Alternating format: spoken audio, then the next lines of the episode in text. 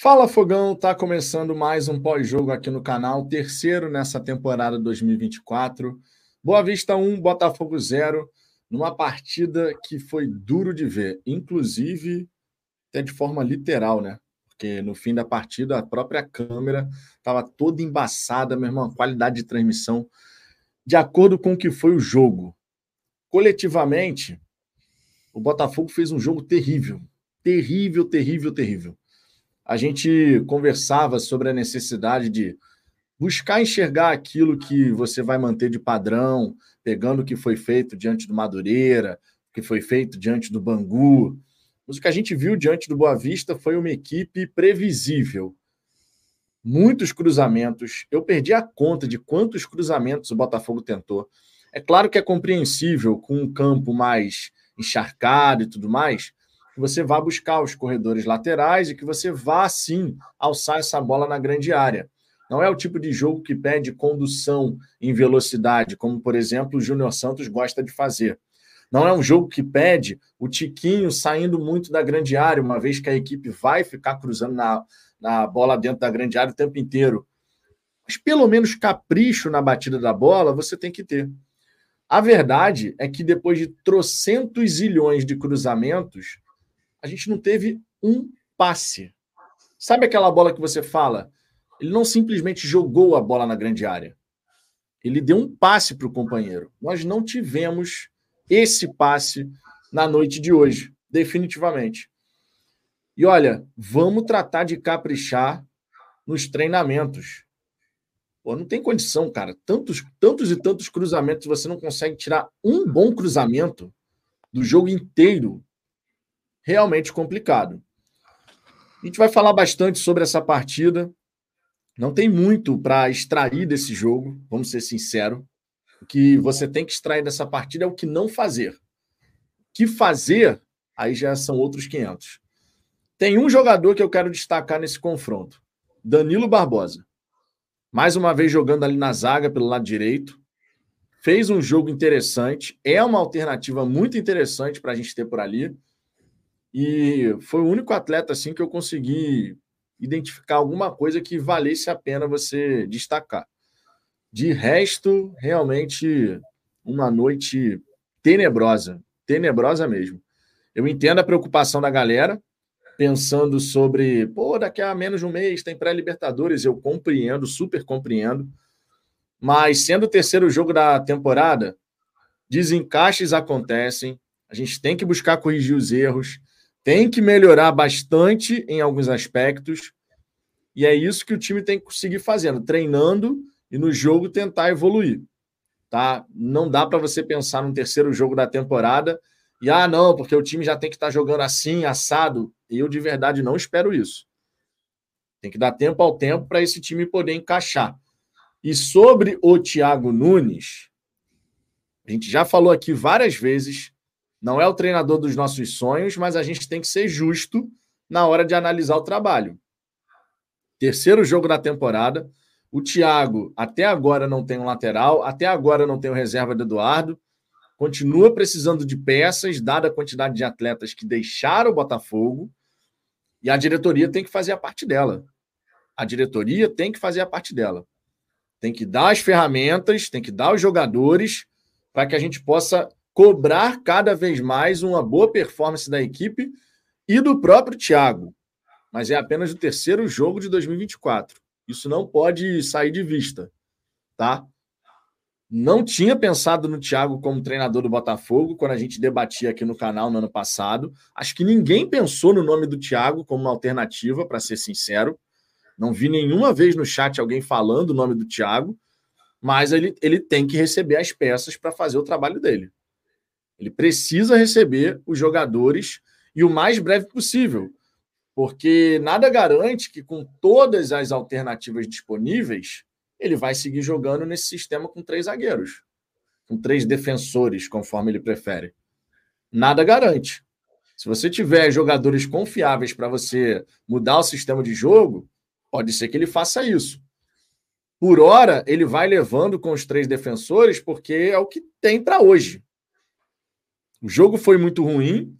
Ele precisa corrigir e fazer o time evoluir em vários aspectos, mas a avaliação sobre o trabalho do treinador, ela tem que ficar em stand-by por hora. Tem que ficar em stand-by por hora, porque depois de três rodadas do Campeonato Carioca, com você ainda num começo de pré-temporada, sim, ele falou de 30 a 40 dias para colocar o time ali num ritmo mais intenso de competição. Então a gente está nesse período ainda, onde erros vão acontecer aqui, acertos vão acontecer ali. Você tem que buscar vendo, corrigindo o que precisa ser corrigido e fazer evoluir aquilo que já está começando a aparecer de ponto positivo. No jogo de hoje, realmente nenhum ponto positivo. Nenhum ponto positivo. Chegamos várias vezes ali na linha de fundo pelo lado esquerdo e erramos todas as tentativas de cruzamento. Especialmente no primeiro tempo, essa chegada forte na linha de fundo mesmo. Agora, fora isso, fora isso, cara, fora isso, nada. Fora isso, nada. Somente um jogo de pré-temporada com um time muito aquém ainda. E a gente precisa ver evolução gradativamente. No fim de semana vai ter o jogo contra o Sampaio Correia, provavelmente serão os reservas.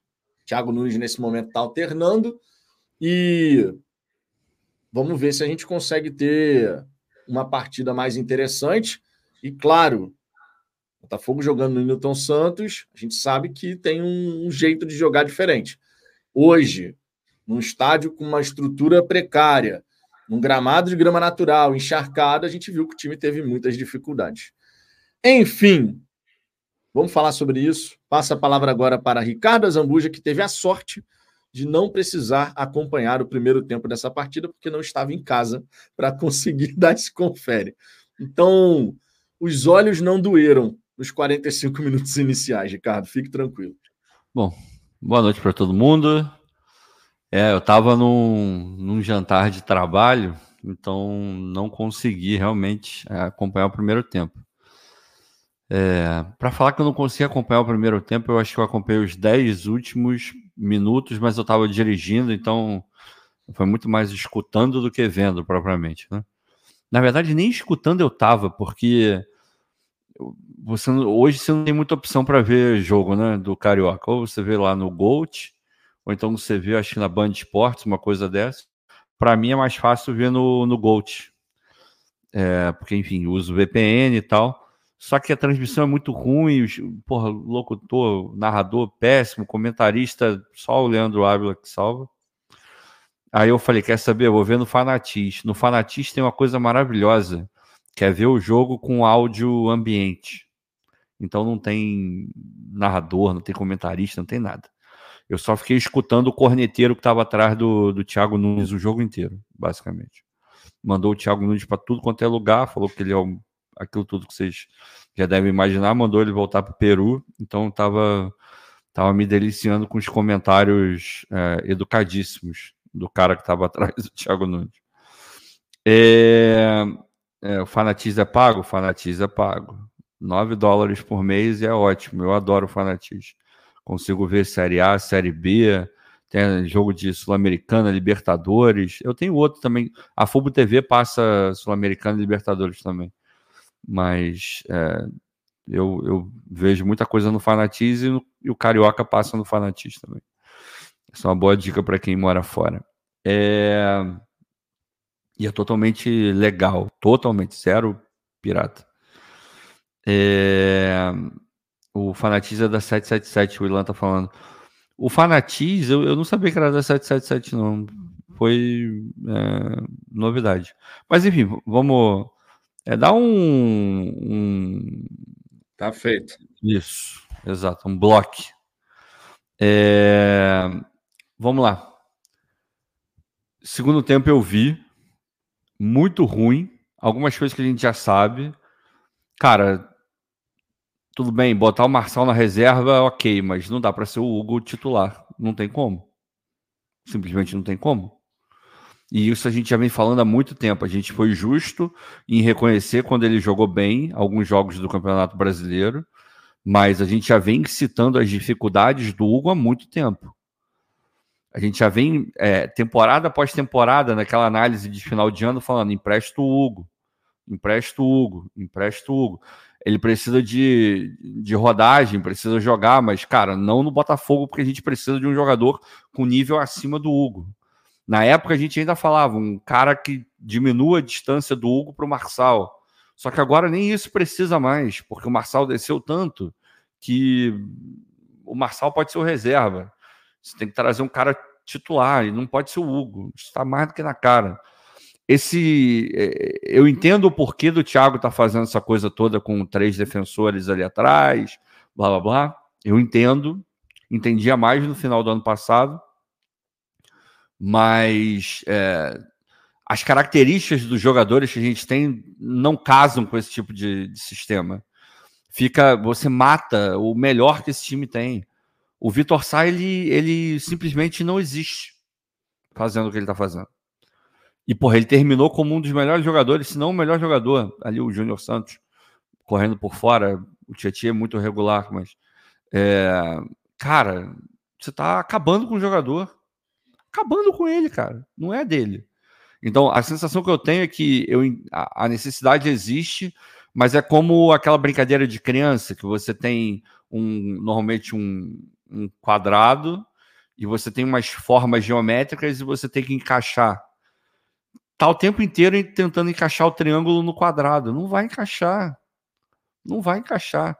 De repente você consegue dar uma forçada, tu vai travar aquela peça ali. Então você consegue minimamente conter ali um.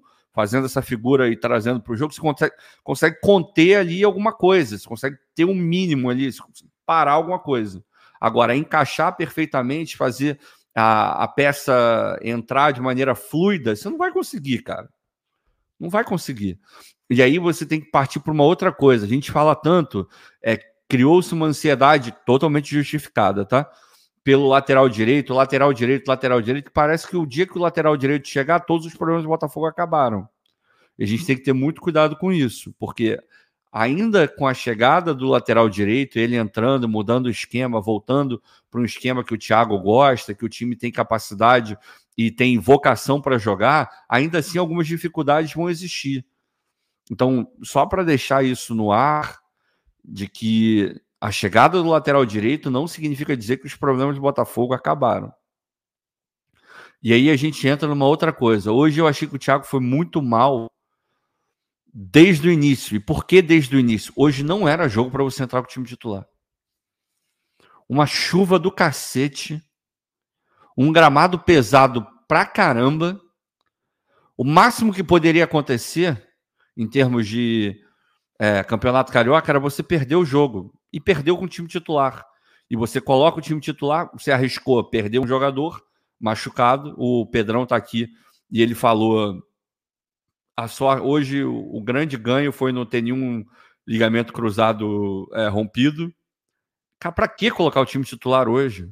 Ah, mas era o planejamento. Meu irmão, planejamento ele não pode ser engessado. Hoje não era jogo para time titular não era jogo para você botar o Tiquinho Soares para jogar. Se você perde o Tiquinho Soares hoje, o que poderia ter acontecido facilmente, você tem um problemaço na tua mão. Porque você vai ter que ir com o Janderson, com o Matheus Nascimento. E esses moleques não. O Janderson nem é tão moleque assim, mas esses caras não estão aptos a, a substituírem o Tiquinho. A mesma coisa para o Eduardo. Embora o Eduardo não esteja jogando rigorosamente nada, mas é começo de temporada. Então eu acho que ele foi muito mal, cara. Ele foi muito mal desde o início. Justamente por isso. A, a, a, a leitura, a leitura é errada. A leitura foi errada. Não era jogo para o time titular. No mais, eu vou manter a minha, a minha pegada de é campeonato carioca, esse tipo de resultado sempre aconteceu e sempre vai acontecer. Aconteceu hoje com o Botafogo, pode acontecer com o Vasco, com o Fluminense, até com o Flamengo. Ano passado a gente viu o Flamengo empatar com o Madureira, com o time titular, é, bom que se diga. Então pode acontecer. Campeonato Carioca é assim, no Campeonato Paulista a mesma coisa. O Palmeiras tomou um calor do cacete, empatou no final do jogo. Então tá tudo dentro do, do script, tudo dentro do esperado.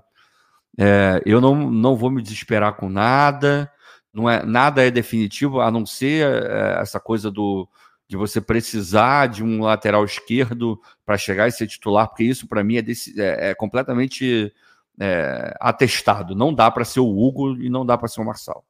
N não dá, não dá. A gente precisa muito do lateral direito porque não tem nenhum. Agora, a lateral esquerda, a gente tem dois. Se juntar, não dá meio, cara. Hoje, se você juntar os dois, não dá meio. O Hugo não acertou não. um cruzamento hoje. Não, e tu viu o último cruzamento do Marçal? Porra, pelo amor de Deus, Vitor. Não dá. Aos 50 minutos do segundo tempo, ele tem a bola, a última bola para cruzar na área. O que, que ele faz? Ele cruza por trás. Porra, não dá, sai. não dá, Vitor. Não, não dá, não dá, não dá. Então, assim, tendo muito cuidado na análise, de tanto que vocês viram que eu não me individualizei, a única coisa que eu individualizei foi o foi a lateral esquerda ali, que nem a lateral esquerda, né? Mas, enfim, o, o defensor que está jogando ali um pouco mais avançado, mas pela esquerda. É... Cara, não dá. É carioca, é isso aí. Eu não vou execrar ninguém, não vou falar que o Thiago não serve. E vou além, tá? Vou, vou além. E vou tranquilamente. Mesmo se o Thiago cair na pré-Libertadores, o Thiago não tem que ser demitido. Continua com o Thiago. Tu não acredita? Tu não fechou dois anos de contrato com o cara? Não foi o scout do Botafogo que, que pegou? Vai ter que bancar. Banca o cara. A torcida vai falar um monte de, de besteira. Mas falou com o Castro também. Tudo bem, o Castro, outro nível, se você comparar com o Thiago. Mas mesmo se o Thiago não passar da pré-Libertadores, não é para demitir o Thiago. Se demitir, vai estar tá fazendo merda. Vai estar tá errado. Já falo logo hoje. Falo logo hoje. E aí não é para criar polêmica, não. Eu realmente acredito nisso. Realmente. Não, e tem que ser assim mesmo, cara. Porque olha só, são dois anos de contrato. Certo? Dois anos de contrato. Você não faz dois anos de contrato com um profissional se você não está disposto a fazer um trabalho com esse profissional de médio e longo prazo. Já começa daí. É isso. Aí, beleza. Vem a pré-Libertadores. Se acontece uma eliminação na pré-Libertadores, a gente está falando de dois meses. Não, não tem como, Vitor. Não tem como. Tem 24 meses você fechou um contrato com um cara, em dois meses você já chega a uma avaliação que, tipo assim, ah, não, então. O Tite não. já caiu com o Corinthians na pré-Libertadores, por exemplo. E depois veio a ser campeão mundial. Com o próprio Corinthians. Não, na verdade, eu acho que foi o contrário. acho que o Tite foi bancado. O André. Não, ele, não, caiu que eu digo é caiu eliminado. ah, eliminado. tá, tá. Eu achei que tinha, caiu demitido. Não, é. Ele, ele foi é, eliminado é, na coisa, é, ele já caiu na Tolima. competição, entendeu? É, pro Tolima. É. Caiu pro Tolima e era aquele ele time. Caiu na competição, mas ele foi mantido pelo André Sanches e é. seguiu.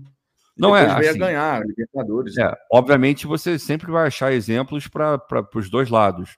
Um sim, que foi sim. mantido e deu errado, um que foi demitido e, e o time melhorou, você vai achar para tudo. Eu estou dando a minha opinião. Se você tem tanta convicção quanto eles mostraram ter ao fechar dois anos de contrato com o Thiago, no momento que fecharam, segura a onda. E ainda, e ainda, tem, ainda tem uma outra coisa. É, a gente vai cair mais ou menos na mesma coisa que a gente. Cara, tá, tem algumas coisas que são bem parecidas, né? E por, e por erros da diretoria do Botafogo e do Textor. A gente teve mais ou menos a mesma conversa com o Castro. O, Castro, o time não estava jogando bem. É, não estou falando que agora não, porque são só três jogos. Estou olhando ali na frente, né? E, e faltavam peças também para o Castro. E a gente falava aqui, o Castro não tem os jogadores que ele precisa. O Thiago também não tem os jogadores que precisa. O lateral, o lateral direito é óbvio que, que a gente tem que trazer, porra, tá mais do que atrasado, é inaceitável, inconcebível, é irritante, é ridículo, é patético. Pode adjetivar da maneira que você quiser. Pode, pode fazer, porque você vai estar coberto de razão. É, agora não é só isso, a gente já vem falando. Eu realmente acho o, o time do Botafogo montadinho ali, certinho, com lateral direito decente, todo mundo que pode jogar, mesmo se for o Hugo lateral, eu acho que é um time muito bom.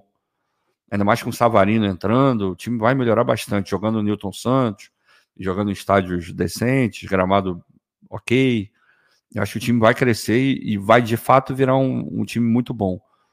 Se você for pegar o elenco, se você olhar para o objetivo que eu acho que o Botafogo tem, e aí eu acho, porque não, o Botafogo mesmo não falou, que é aquela coisa de brigar normalmente por G6, tentar beliscar ali semifinal, final, eventualmente um título de Copa do Brasil, de Libertadores, Sul-Americana, se cair, ou algo do gênero. É... eu acho, ainda acho que a gente está ali numa nota 7 ali. Está ali no nível nota 7. Agora, precisa, sem dúvida nenhuma, precisa chegar é, um incremento aí, a gente precisa melhorar. Hoje a gente teve algumas notícias, né? não sei se a gente vai falar sobre isso, e a gente precisa muito que jogadores cheguem, assim. Agora, vamos ver se o Botafogo vai trabalhar, mas é carioca. Carioca, resultado de hoje absolutamente normal. O nível de jogo, a gente já viu um nível pior até em campeonatos cariocas, tanto do Flamengo, do Fluminense, do Vasco, de todos os times. Então, tá, para mim, tá tudo dentro do script. Zero, zero afetação pelo que aconteceu hoje. Agora, tem que, tem que trabalhar bastante, porque a pré-Libertadores já é um, um degrau acima e a gente precisa estar tá bem preparado, mesmo que com todas as dificuldades que a gente tem. É, cara, Ilan, o resultado é normal, cara. Desculpa, mas terceiro é. Terceiro jogo de temporada, gente. Você é perdeu normal, um jogo, cara. terceiro é jogo normal. de temporada, acontece. Campeonato isso Carioca. Aconteceu. É isso, isso Campeonato Carioca é isso, cara. É, assim, é óbvio que, assim, se você for pegar é, porra, Botafogo e Boa Vista. O Botafogo tem a obrigação de ganhar do Boa Vista em qualquer hora, em qualquer momento, em qualquer lugar, em qualquer dimensão, em qualquer. Tudo que você imaginar. Agora, só quem não acompanha Campeonato Carioca a vida inteira, que não é o nosso caso, porque a gente a gente acompanha, todo mundo sabe que Campeonato Carioca tem desse tipo de resultado com todos os grandes todos os grandes estão passíveis de ter esse resultado que o Botafogo teve hoje. Se fosse o Fluminense perdendo, não me espantaria em nada. Se fosse o Flamengo perdendo, também não me espantaria. E o Vasco idem. Porque isso acontece. É um carioca atrás do outro. Então, é... vou fazer o quê? O que eu posso fazer? Eu sei que vocês não vão gostar. Eu sei que vocês vivem no, no mundo onde o Botafogo é obrigado a ganhar de todo mundo. Mas ah, eu prefiro trabalhar com a realidade. A realidade diz que esse tipo de resultado acontece todo santo ano, independente do nível do time. A gente viu um carioca de merda no passado e logo no, e a gente logo depois fez o primeiro melhor turno da, da história. É, até quando vocês vão achar que campeonato carioca vale alguma coisa e é parâmetro para alguma coisa? Não é parâmetro para nada. Esse tipo de resultado pode acontecer com qualquer qualquer time.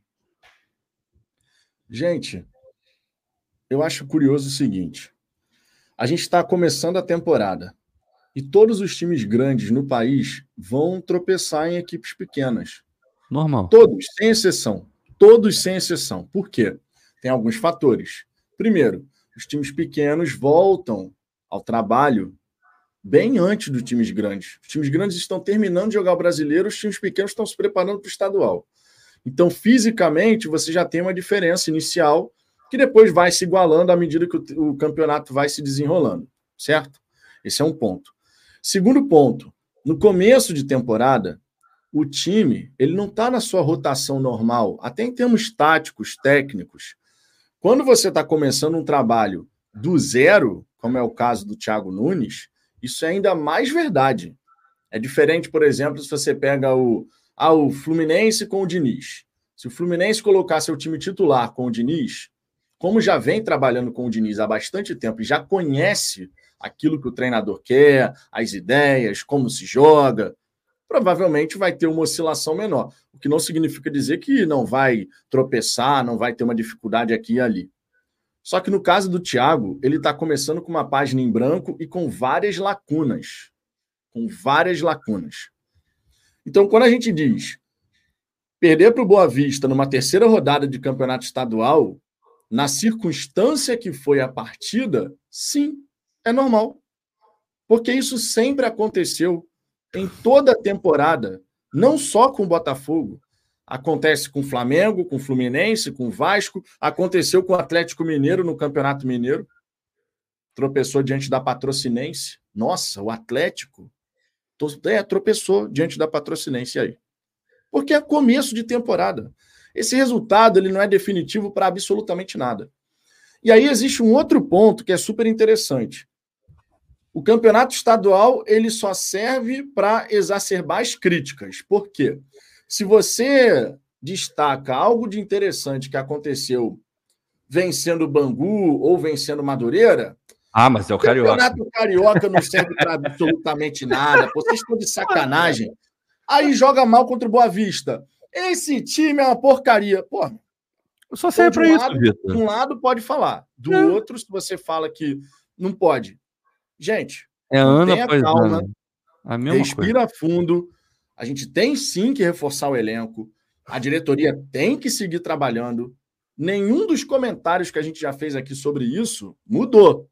Precisa do lateral direito, precisa, e a gente já tinha dito aqui. Quem acompanha o Fala Fogão sabe, tanto eu quanto o Ricardo falamos.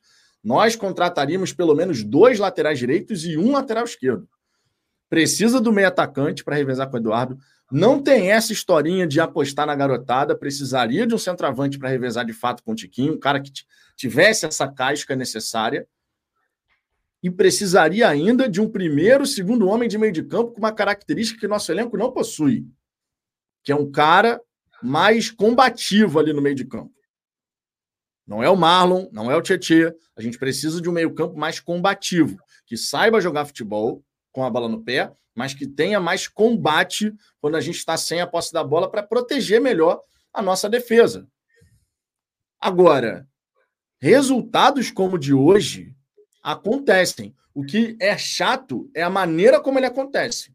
Quando você vê um jogo coletivo pobríssimo, quando você vê um time que não acerta o gesto técnico de um cruzamento, isso irrita o torcedor. Uhum. Mas numa bola parada, você tomar o gol do Boa Vista e perder por 1 a 0 num terceiro jogo de Campeonato Carioca, sim, é normal. Pode se rasgar, irmão. Mas isso todo santo ano acontece e há vários e vários anos, e sempre vai ser assim. No ano que vem, 2025, ah, Botafogo na segunda rodada perdeu para o, sei lá, para o América, se tiver no Campeonato Carioca. Pode acontecer. E sabe o que que isso vai significar para o resto da temporada? Absolutamente nada. Não, e aí, e Vitor, assim, é porque fica a impressão de que quando eu, quando eu falo isso, quando você fala isso, que a gente é, não fica puto, que a gente não gosta, que a gente não sente, é, porra, incômodo de ver o que a gente viu hoje. O jogo foi uma merda. Eu vi o segundo tempo. O primeiro tempo parece que foi até pior, mas. É, é óbvio que eu tô chateado. Eu não gosto de ver o Botafogo jogando mal. Eu não gosto de ver o, o Botafogo perder para ninguém. Ninguém gosta, né? Ninguém gosta. Muito menos pro Boa Vista no Campeonato Carioca. Só que, cara, desculpa, eu não vou ignorar qual é o contexto das coisas. É o campeonato carioca. Porra, não adianta. Come... Antes de começar, todo, todo mundo não, mas boa parte, a carioca não serve para nada. Se ganhar, é ok, beleza, é ótimo, porque eu quero ganhar tudo, eu concordo com isso. Mas, porra, carioca, ah, foda-se carioca. Carioca é laboratório. Basta um jogo do Botafogo jogando mal no, porra, no começo de temporada para o cara pedir a cabeça do técnico no Carioca. Porra, será que a gente não aprende nada? Ninguém aprendeu nada com o que aconteceu com o Castro. Não estou falando que o filme vai ser repetido, não. Pode não ser. Realmente, se a gente fizer uma campanha ruim no Carioca, pode significar que a gente vai ter um ano ruim. Mas não necessariamente. O problema é, é, a, é a maneira como você encara. Por isso que é, uma derrota como a de hoje não é o fim do mundo, não é, não é nem o fim da rua. Não é nem a esquina da tua rua, sabe? É, ah, Ricardo, você está passando pano, está minimizando. Eu não estou minimizando nada, eu estou dando o peso que é preciso dar. É o, é o peso que qualquer pessoa razoável. Isso não é uma mentalidade vencedora. Pô, pelo amor de Deus, acorda. Acorda. Quanto tempo precisa vocês veem futebol, cara? Eu vou dizer para vocês como é que funciona. O Pedrão, se estiver aqui, é bom até que, pô, o Pedrão trabalha dentro do mundo do futebol, ele, ele vai me dizer se eu estou falando besteira ou não. Num campeonato sério, campeonato brasileiro, por exemplo, é, os times eles fazem planejamentos. Tem time que faz um planejamento maior, tem time que faz blocos, tem time que faz blocos menores, maiores, mas todos fazem. E tem o tal do planejamento ali daquela tabela planejada. O cara olha, o Rica Perrone faz isso, ou fazia, não sei se ainda faz. É, porque eu parei de acompanhar já tem bastante tempo, mas lá atrás ele fazia. O time olha e fala: hum, porra, Palmeiras lá fora. Ah, não, acho que esse aí é mais provável da gente perder. Ah, o, o, sei lá, o Figueirense em casa, não, isso aí pode botar três pontos que acho que a gente ganha. Eles vão fazendo esse planejamento. Mas pro, na cabeça do torcedor tem que ganhar todo mundo. Na cabeça do torcedor, perdeu uma, tá errado, tá tudo uma merda. Futebol não se faz assim, gente. Desculpa, eu, não, eu sou torcedor pra cacete. Muita coisa. Só que eu, eu tenho a consciência que eu não posso pensar futebol dessa maneira. Simplesmente não posso pensar futebol dessa maneira. Então, hoje, dentro de um planejamento de qualquer clube brasileiro de Série A que dispute campeonato estadual, e todos o fazem, tá lá considerar, considerado que em algum momento você pode perder para um time pequeno no campeonato estadual, jogando mal.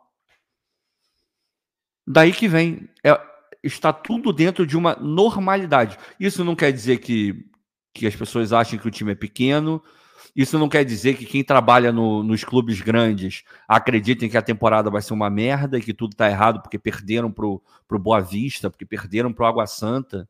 Você acha que todos os clubes paulistas se desesperaram? Só dois chegaram na final. Um deles foi o Água Santa. Todos os outros grandes que não chegaram na final se desesperaram? Não. Um bateu o campeão da, da Copa do Brasil, o outro campeão brasileiro. O Santos, tudo bem, foi rebaixado mas fez um, um paulista muito ruim também. Mas o Santos é uma outra parada, porque eles já estão ruins há muito tempo. Então, pô, pelo amor de Deus, né, gente? A, aqui a parada é ser o real. No mundo que eu gostaria, o Botafogo ganharia de todo mundo também. Só que eu sei que essa não é realidade. Eu não vou brigar com a realidade. Se vocês quiserem falar que eu estou pensando pequeno, vocês podem falar. Agora, o meu compromisso é analisar aquilo que acontece. Pega aí o histórico de todos os campeonatos cariocas que vocês vão ver todo, praticamente todos os grandes empatando ou perdendo para time pequeno jogando mal, cara. Todo ano. Todos os anos acontece isso. Todos. Aí por que, que eu vou vir aqui e falar que é inaceitável perder para o Boa Vista? Isso tá errado. Meu irmão, isso, isso é bravata. Isso o cara vai fazer para ganhar like. Vai ficar desesperado, vai gritar, vai falar que é tudo uma merda, que tá tudo errado, que a SAF é uma impostora, que o, o Texton é um idiota, que o Thiago Nunes é uma merda, que não entende nada de futebol, que não sabe dar um treino. A gente ouviu tudo isso ano passado, gente. E olha que eu falei, Ricardo, mais cedo, qual seria o roteiro se a gente tivesse em algum momento uma derrota, uma sequência ruim? Na hora do almoço eu falei sobre isso. Porque todo ano é igual, cara. Todo ano é a mesma coisa. Pelo amor de Deus. O Botafogo, olha só, todo mundo concorda que a exibição do Botafogo hoje foi terrível. Não tem como ninguém falar o contrário. O máximo que você consegue extrair, forçando, é no primeiro tempo as jogadas pela esquerda com a chegada na linha de fundo. Isso aconteceu umas quatro, cinco, seis vezes e o Botafogo estava levando a melhor pela esquerda, mas chegava lá e o que, que acontecia? Errava o cruzamento. O Matheus do Fogo Stat, por exemplo, colocou agora aqui no Twitter, sete minutos atrás. O Botafogo tentou contra o Boa Vista 54 cruzamentos. Pô, isso é bizarro. 54 cruzamentos. E desses cruzamentos, se a gente acertou, sei lá, 10%, foi muito. Se acertou 10%, não sei nem se chega nesse, nesses 10%. Então, assim, cara, a maneira como o Botafogo jogou é óbvio que foi horrível. Isso é óbvio. Uhum. Mas essa derrota, pensando na temporada, ela não significa absolutamente nada. A gente tem que continuar buscando o lateral, a gente tem que continuar buscando o meio atacante, a gente tem que continuar buscando o primeiro, o segundo homem de meio de campo, a gente tem que trazer um centroavante para revezar com o Tiquinho. E tudo isso já era dito antes dessa derrota, antes dessa partida muito ruim do Botafogo. Tudo isso já vinha sendo comentado. Mas pensando em sequência de temporada, ah, perdeu para o Boa Vista numa bola parada. Não quer dizer nada. Aí daqui a pouco você ganha dois, três jogos seguidos. O Botafogo vai estar tá lá dentro do G4 do Carioca, que é uma obrigação a gente se classificar para a semifinal. Uhum. Sim, é uma obrigação. Não podemos repetir o que aconteceu em 2023 de ficar é, entre o quinto e o oitavo lugar para disputar a Taça Rio. Isso não pode acontecer. Mas calma. Vocês querem um comparativo? Como isso acontece com qualquer equipe grande? Falei aqui do Atlético Mineiro contra a Patrocinense. Fora de casa, o Atlético Mineiro foi derrotado por 2 a 1 pelo Campeonato Mineiro. Sabe qual era o time do Atlético Mineiro nessa partida do Campeonato Estadual? Everson, Saravia, Maurício Lemos, Gemerson, Guilherme Arana, Edenilson, Otávio, Igor Gomes, Paulinho, Allan Kardec Pedrinho. Era esse time do Atlético Mineiro contra a Patrocinense. E sabe o que, que essa derrota na estreia do Campeonato Mineiro vai representar para o Atlético Mineiro? Nada. Nada. Porque tem muita coisa ainda para se desenrolar. A nossa cobrança e a cobrança de qualquer botafoguense nesse momento não tem que ser vencer o Boa Vista.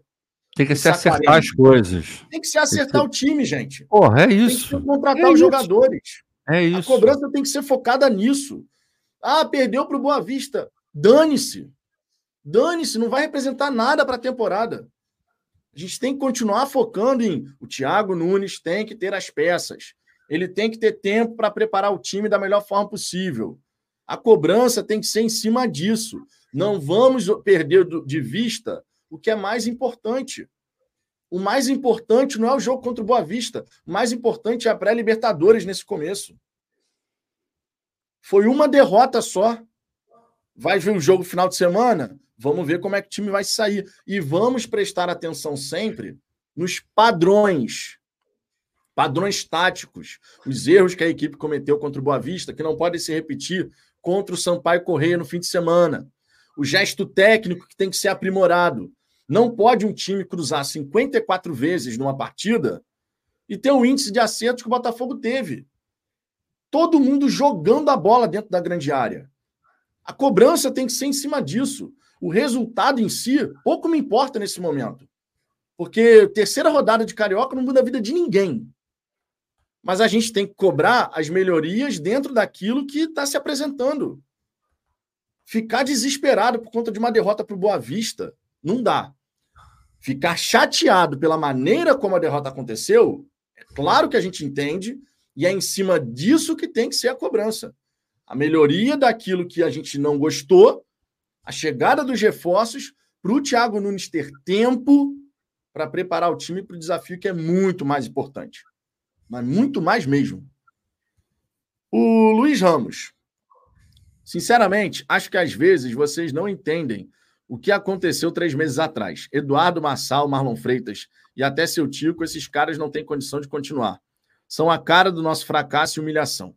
Luiz, eu vou falar a minha visão, mas acredito que o Ricardo tem uma visão parecida, porque todos nós botafoguenses passamos pelo mesmo. Sim, todos nós sabemos exatamente o que aconteceu três meses atrás.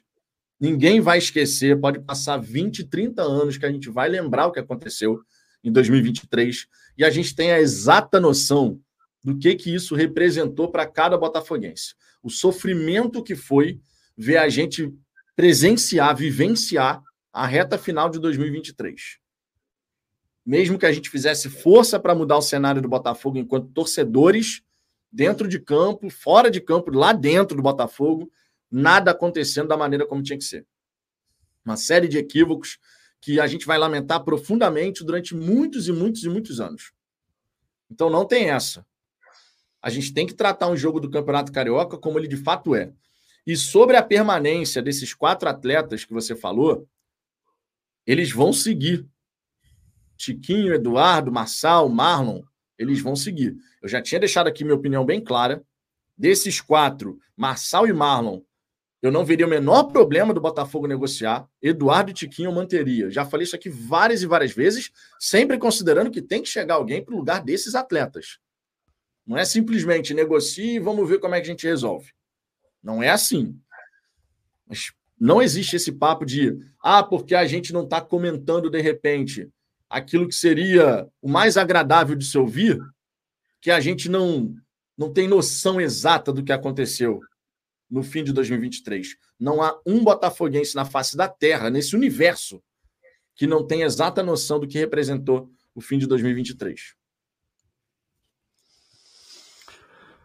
Ah, cara, não tem muito que que falar, não. Assim, é, eu vi uma galera falando, pô, Vitor, está comparando o Atlético Mineiro, mas eles estão em outro nível. Cara, isso só piora, em teoria, o resultado do Atlético Mineiro. Porque se eles estão em outro nível, um, um trabalho que já vem de muito tempo, muito tempo não, mas já vem de um tempo significativo do, do Filipão. termina de uma forma muito ascendente ano passado, e aí ainda assim tem o resultado que eles tiveram, então o cenário é pior do que o do Botafogo. Porra, pelo amor de Deus, gente. Vocês...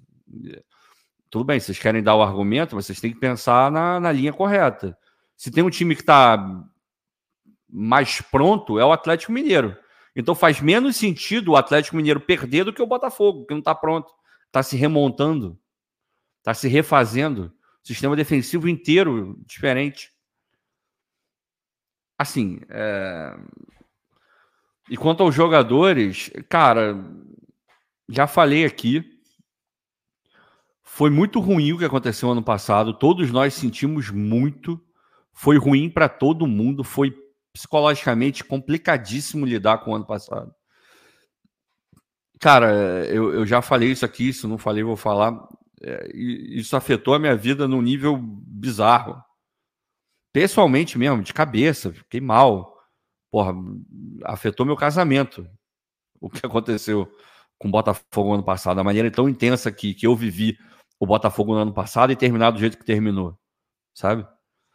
É, aquele dia contra o Palmeiras foi cara, tá aí no. Deve estar tá no top 5 aí, dos piores dias da minha vida. Eu simplesmente não existi a partir daquele momento. Fiquei olhando para o nada, fiquei vazio, fiquei oco. Naquele dia foi, foi assim. Eu simplesmente não existi naquele dia. Então eu sei exatamente o que vocês passaram, porque eu também passei, o Vitor também passou. Cada um a sua maneira, mas todo mundo passou uma fase de merda, principalmente no final do ano passado. Agora, isso não vai me impedir de ser minimamente racional. E sendo minimamente racional, você sabe que futebol não se faz dessa maneira. Se tivesse trocado todo o time da maneira como várias pessoas queriam, a gente teria visto um, provavelmente um jogo pior do que a gente viu hoje. Vai por mim. A gente teria visto um jogo pior do que a gente viu hoje porque estaria mais desentrosado, teria começado ainda mais do zero. Eu não acho, eu nem acho que começou do zero, porque tem ali uma espinha dorsal que está ali no bem ou mal está em campo. Mas é, para mim o trabalho do Thiago ele foi resetado esse começo de ano. E ele tem, teve, sei lá, deve ser a terceira semana de treinamento que ele tem. Então é absolutamente normal um time desentrosado, num sistema onde as peças não se encaixam, jogar mal nas condições que, que foi o jogo hoje. Desculpa, eu não, é, eu não vou conseguir achar diferente. E não é isso que vai me fazer é, trazer todo momento, a todo momento 2023. Eu não vou ficar fazendo isso. Eu não vou viver 2024 trazendo 2023 a cada resultado ruim, porque na vitória ninguém fala de 2023.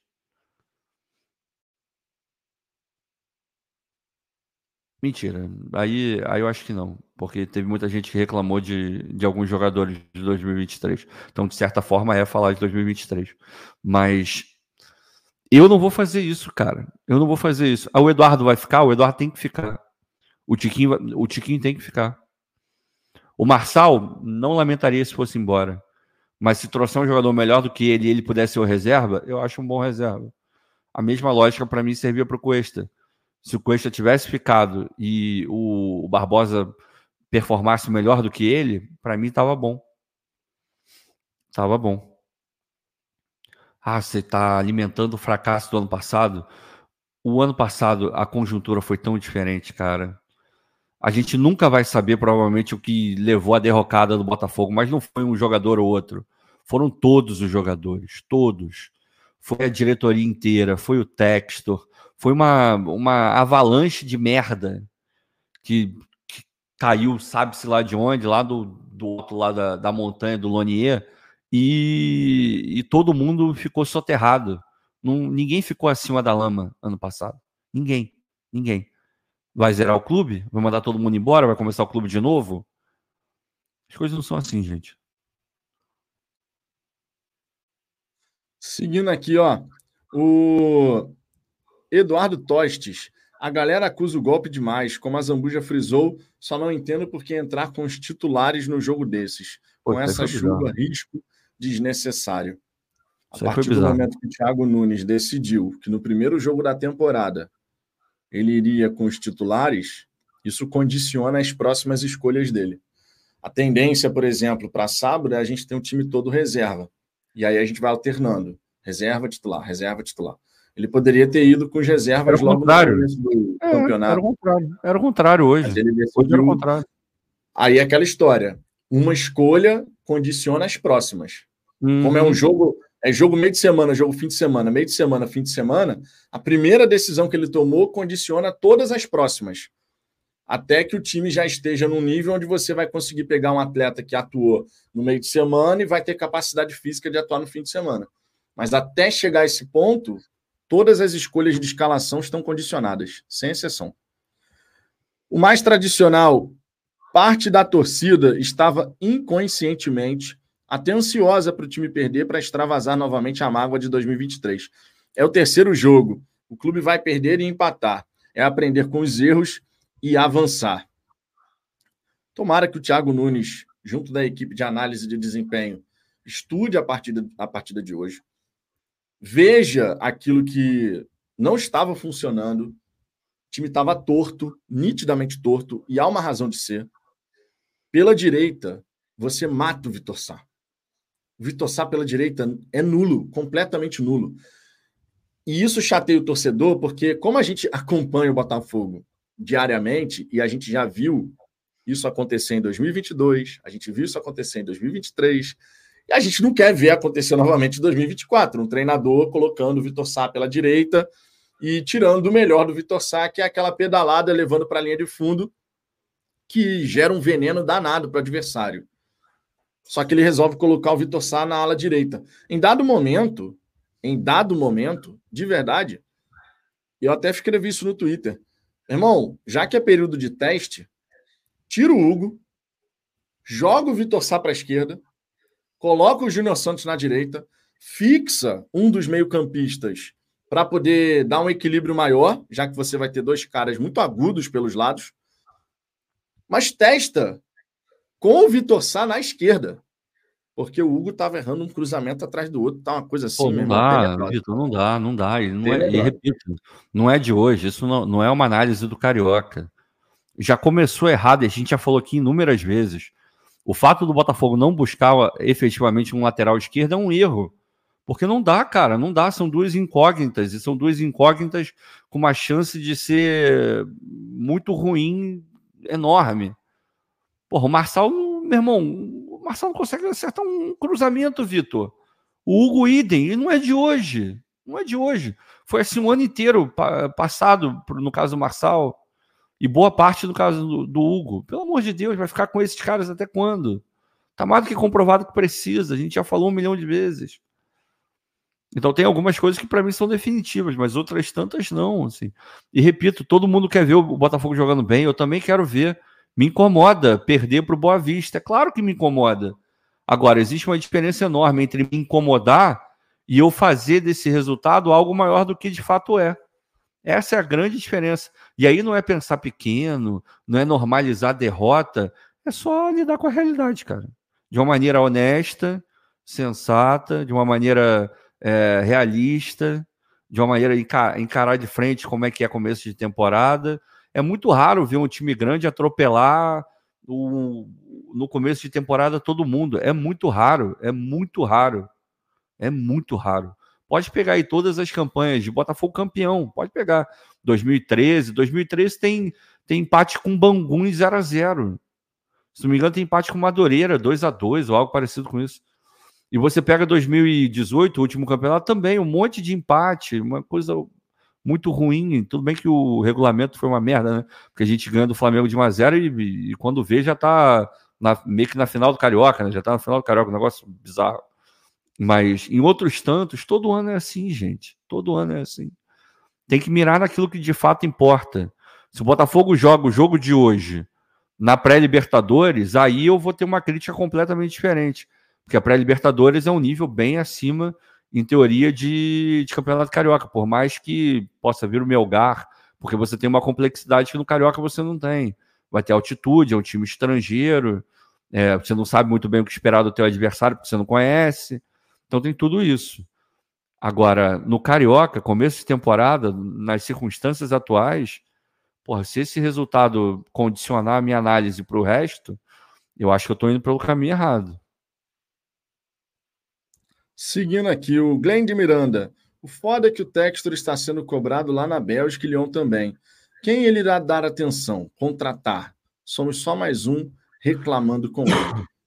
Aí entra aqui no Botafogo a questão do delegar. E a gente já criticou várias e várias vezes o fato do Textor ser centralizador. Quando você tem incêndio em vários lugares ao mesmo tempo, e você gosta de ser o, o cara que manda, o cara que toma a decisão final, naturalmente isso pode retardar alguns processos, algumas decisões. Vai fazer o quê? Texter é sócio majoritário, irmão. No fim das contas, vai rodar conforme ele quer. A verdade é essa. Tá você aprendendo. tem o ônus e você tem o bônus de você ter tido o futebol do Botafogo adquirido por um grupo. Existe o ônus e existe o bônus. No caso do Botafogo, onde o Textor tem 90% das ações, quem dita as regras do jogo, claro, respeitando aquilo que está estabelecido em contrato, é o Textor. O dia a dia do Botafogo, quem dita as regras é o Textor. Se ele quiser que algo aconteça da maneira A, vai acontecer da maneira A. Mesmo que outras pessoas internamente até sinalizem, pô, mas de repente seria melhor a gente por aqui. palavra final é dele, gente. Verdade é essa. Tem que saber lidar com a realidade. A realidade ela vai se impor e vai acontecer no Botafogo o que o Textor quer que aconteça. Qual é a é, novidade é, em relação a isso? Ô, Vitor, é óbvio que tem alguma coisa errada. Porque se você olha todos os clubes. Eu não vou nem falar do Crystal Palace porque ele não, ele não, tem o controle do clube. Pega todos os clubes do Textor, todos estão passando por um momento complicado. Né? Então, alguma coisa tem. São situações diferentes, são países diferentes, ligas uhum. diferentes, situações financeiras diferentes, necessidades diferentes, qualidades diferentes. Mas se você.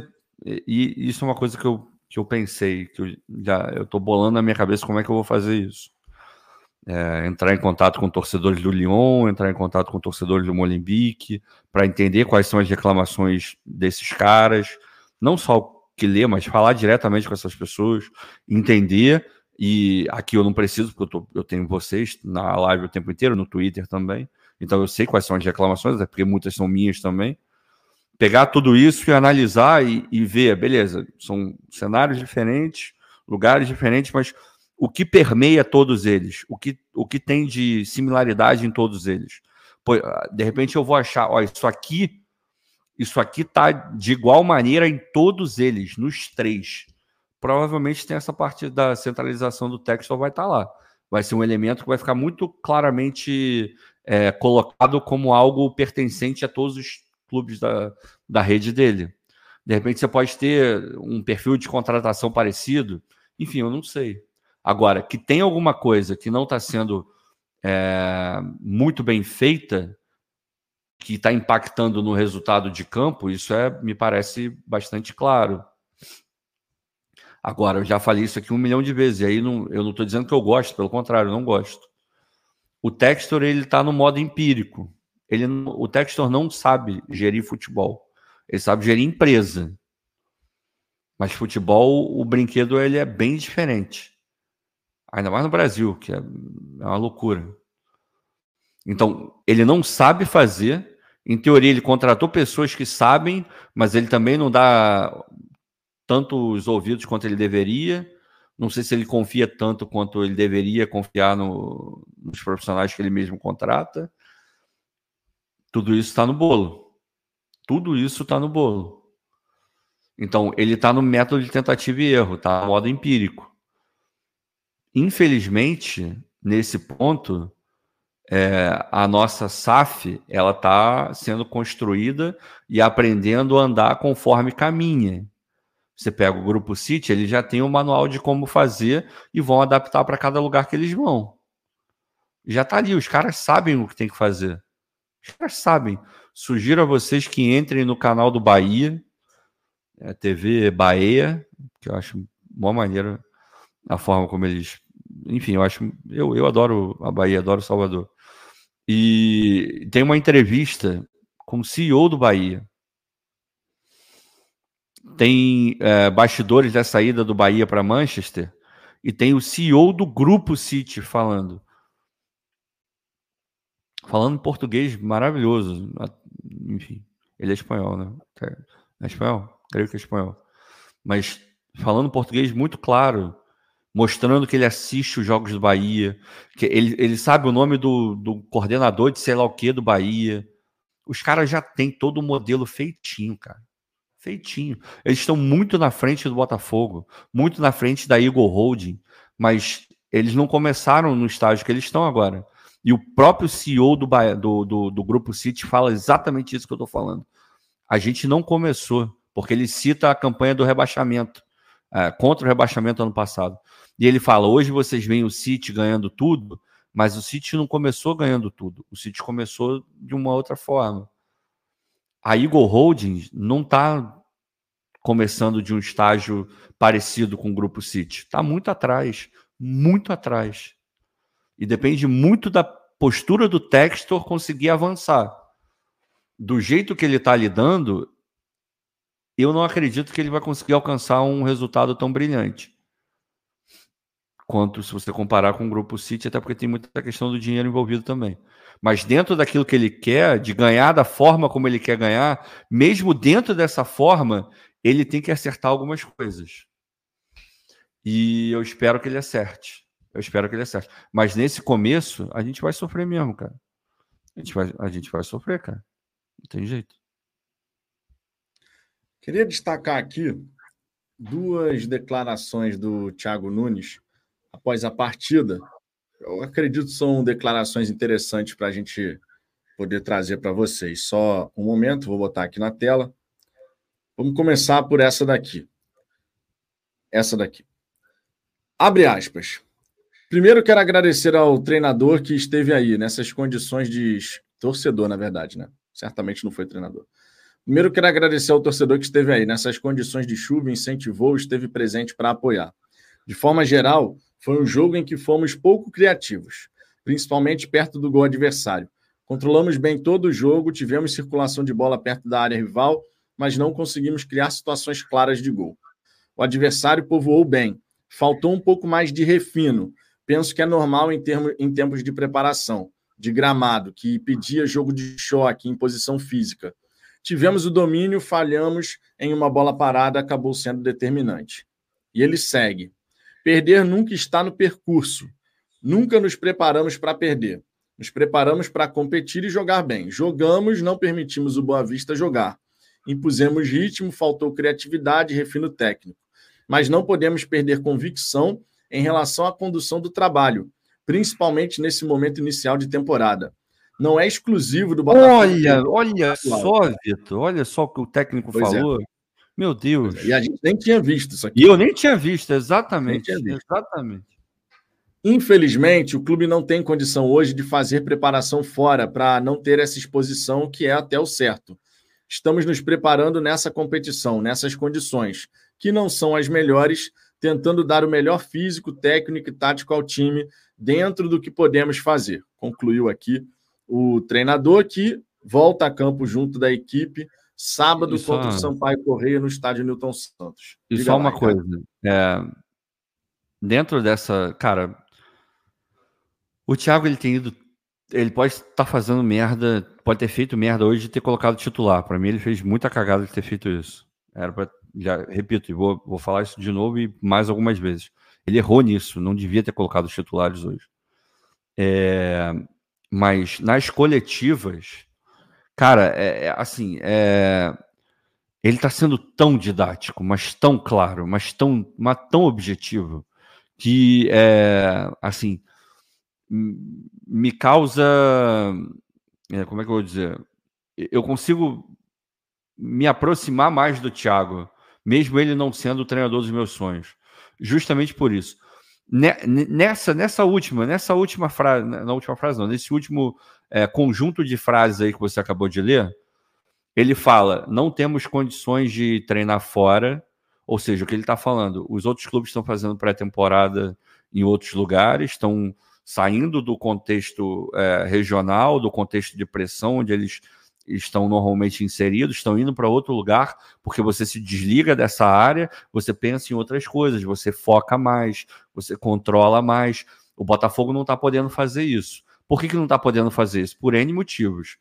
De repente, porque o calendário do Botafogo é um pouco mais apertado por conta da, da, da Libertadores, da pré-Libertadores, porque talvez não tenha tido é, a grana suficiente para fazer essa viagem, porque tem outras prioridades dentro do, do, do clube. E aí não é uma informação, aí eu estou só avaliando o que o Thiago falou. O Thiago fala em é, não jogamos bem, não fomos bem, a gente tem que melhorar, a gente sabe que tem que melhorar, mas é, campeonato estadual é isso aí, não é exclusividade do Botafogo perder em campeonato estadual. Vocês conseguem entender que tudo que a gente está falando, vocês vão, vocês acham mesmo que o Thiago ele se conforma em perder para o Boa Vista, que ele está feliz em perder para o Boa Vista? É óbvio que ele não está. É claro que ele não está satisfeito. Só que ele sabe que o futebol é assim, principalmente o brasileiro. Eu não combinei com o Thiago, o Vitor não combinou com o Thiago, a gente não se falou antes de entrar aqui e nem eu vi a coletiva do Thiago porque não deu tempo. Acabou o jogo, a gente veio para cá. E a gente no final falou o quê? A mesma coisa.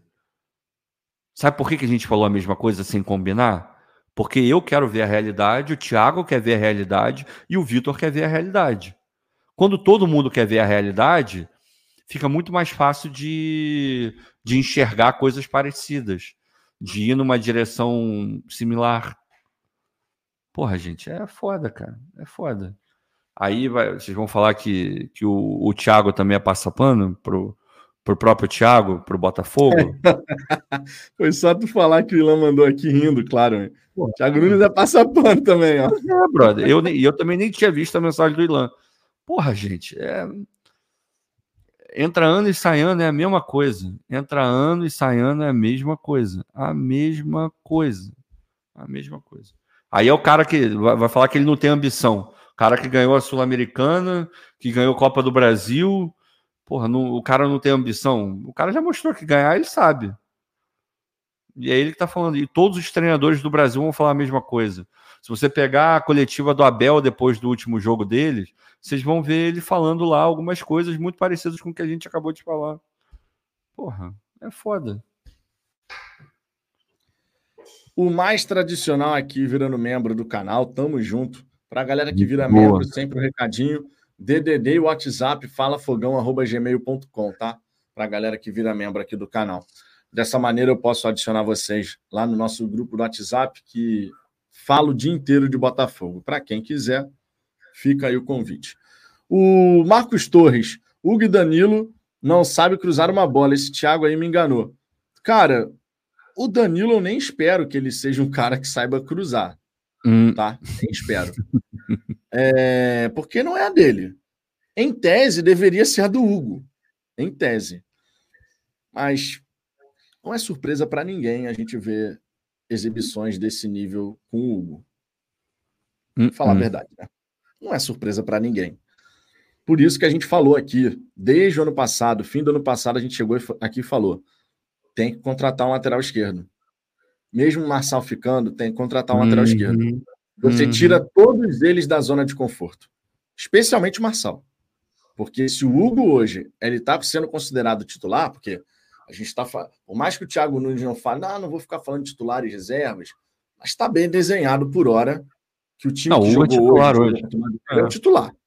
É. Não tem nem conversa em relação a isso. O Hugo começa a temporada como titular para você chegar numa disputa entre Marçal e Hugo e, e, você chegar à conclusão que o Hugo tem que ser o titular, é porque mesmo o nível do Marçal realmente até nos treinamentos, eu diria. Porque todo mundo sabe que o Marçal que jogou em 2022, ele seria o titular tranquilamente na nesse lado esquerdo do Botafogo. Só que a queda técnica do Marçal faz com que o mínimo que o Hugo faça já coloque ele numa condição de titularidade. Mas, cara, se você vai jogar com três defensores, dois alas, de verdade, na ausência de um lateral esquerdo, queria até saber a opinião de vocês sobre isso e a sua também. Na ausência de um lateral esquerdo, mete o Vitor Sá ali, pô. Você já tá usando o Vitor Sá de ala? Você já está disposto ao Vitor, a usar o Vitor Sadiala? Bota o Vitor Sadiala à esquerda. Faz ele Pô, jogar pelo menos pelo lado que ele produz mais. Vou te falar, sem sacanagem nenhuma, eu se fosse o Thiago, eu, eu subiria, sei lá, qualquer. Porra, um lateral direito da base, cara. Ah, é o ideal? Não, não é o ideal, mas, cara, sobe, sobe um lateral da base, coloca lá e joga do jeito que você quer jogar é, minimamente você vai treinando, os movimentos vão sendo ajustados, porque a hora de fazer isso é agora, no Carioca. Justamente, você coloca, mesmo que você tenha o Hugo numa lateral, e você tem um lateral da base, qualquer um na, na lateral, um cara que seja lateral direito efetivo, pelo menos a parte ofensiva ali, você consegue fazer alguma coisa. Você ajusta o time, os movimentos já começam a ser mais coordenados, porque, pô, uma coisa é o, o Halter e o Barbosa jogarem é, numa linha de quatro e outra coisa é jogar numa linha de três. São movimentos diferentes. A cabeça do cara tem que ser diferente. Então, bem ou mal, mesmo que sejam jogadores mais fracos nas duas laterais, o jogador do miolo de zaga já está pensando da maneira como ele vai ter que pensar depois. Ou bem próximo disso. Talvez não exatamente porque em algum momento ele vai ter que fazer uma cobertura um pouco mais forte, porque o lateral não é tão bom assim. E, e, esse tipo de coisa acontece, mas de maneira geral ali ele já pode centrar a cabeça dele em outro lugar. Porque ele tá. Eu entendo por que ele está fazendo essa coisa de insistir com, com os três ali, mas pelo menos para mim está na cara que isso não, não vai vingar. Chegou o lateral direito, ele vai desfazer essa merda. Porque não é a característica do time, simplesmente não é, tá nítido. É o triângulo tentando ser encaixado no quadrado, não vai, não vai encaixar. Então coloca um garoto para jogar lá, foda-se, é da base, deixa ele lá, cara. E deixa o Hugo no lugar dele, coloca cada um na sua devida posição e vai jogar contra o Bangu, vai jogar contra o Boa Vista, vai empatar, vai ganhar, vai perder, mas foda-se, você está entrosando o time, você está dentro do sistema que, que, que você acha mais correto para as peças que você tem. Porra, mas aí eu também entendo, porque o cara deve ter um receio de, de fazer isso e é, ao invés de ter ganho os dois primeiros jogos, ele podia ter empatado o primeiro e ter é, empatado o segundo, perdido hoje, aí a pressão seria muito maior. Eu entendo, ele está indo na, naquela área que é mais uma área segura, que foi o que deu uma mínima segurança para ele ano passado, embora o desenho não seja exatamente o mesmo. Agora, isso é o que eu faria. Isso é o que eu faria. Ele está fazendo diferente, vamos esperar para ver qual é o resultado. Olha só que surpresa. Ô, Ricardo. Oi. A galera fica doida, mano. Hum. O Jefferson Mendonça aqui destacando o resultado do Corinthians, que também perdeu hoje fora de casa para o Ituano. Hum. É... Dizendo que é comum no início da temporada. Uhum. Ele falou, não é normal, mas é comum no início da temporada. Cara, no início da temporada é normal acontecer. Tá? É. é comum, normal acontecer, tem o mesmo significado ali no fim das contas. A gente não quer que aconteça. Detesto ver o Botafogo perder para time pequeno. Detesto. Só que, irmão, primeiros dois, três jogos, onde o time já está buscando adquirir o melhor ritmo, acontece. Várias e várias vezes a gente já viu isso, não só com o Botafogo. E aí eu fui de curiosidade dar uma olhadinha no time que o Corinthians mandou a campo contra o Ituano. Sabe qual foi o time? Cássio, Fagner, Félix Torres, que é novo jogador, Caetano Hugo, que é novo jogador, Ranielli, veio do Cuiabá, Maicon, Rojas, Matheus Araújo, Anjo Romero e Yuri Alberto. Olha só. Time principal, pô, time titular. Time principal do Corinthians sendo derrotado pelo Ituano. 1 a 0 Aos 87 minutos, inclusive. Já Aí coloca, coloca o Ituano, Vitor. Coloca o Ituano para disputar a Série A do Campeonato Brasileiro. Coloca o Ituano para disputar a Série A do Brasileiro, vê se o Ituano vai se criar em algum momento. Pega o Boa Vista e coloca para disputar a Série A do Brasileiro. Porra, não é possível, cara. Não é possível. É, isso já era assim. é por isso que a gente ainda não sabe o tamanho de, que esse 2023 vai, vai ter e, e por quanto tempo vai ficar essa merda na cabeça do torcedor. E eu entendo, eu entendo por quê, tá? Eu entendo por quê. Não tô, não tô desqualificando e desconsiderando. Eu tô puto, tô lamentando. Porque já é difícil o início de temporada, é, é difícil para todo mundo.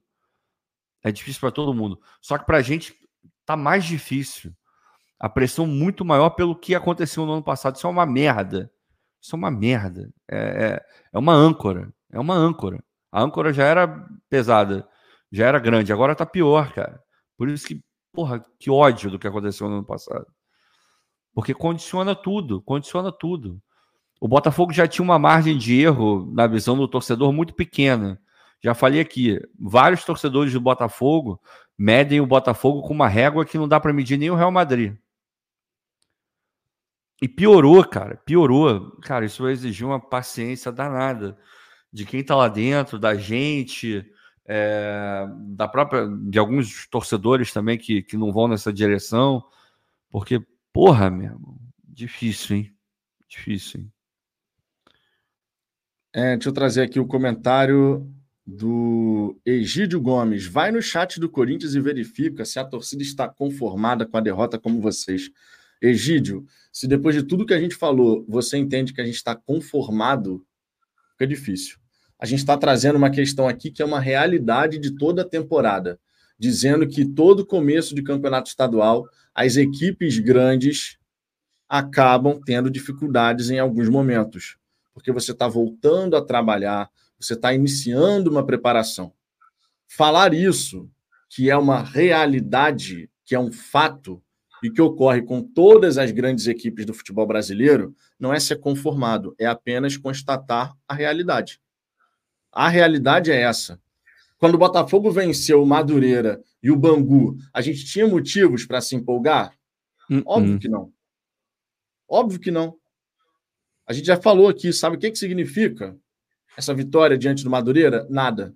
Sabe o que, que significa a vitória diante do Bangu? Nada.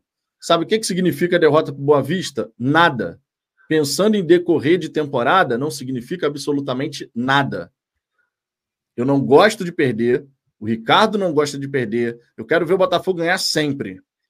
Só que isso não me impede, nem impede ao Ricardo, e não deveria impedir nenhum torcedor de entender que uma derrota para o Boa Vista não é determinante para a sequência.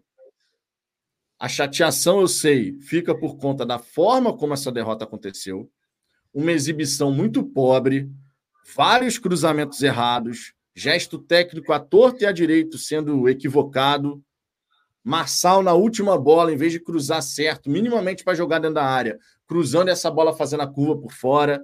Eu entendo tudo isso. O Ricardo entende tudo isso naturalmente. Todos nós entendemos isso. Agora, o que se vê por conta dessa derrota é uma outra situação. Ganhou Curit... ganhou Madureira e Bangu. Não, a gente não tem que se empolgar, não sei o quê. Perdeu para o Boa Vista. Minha Nossa Senhora, tá tudo errado.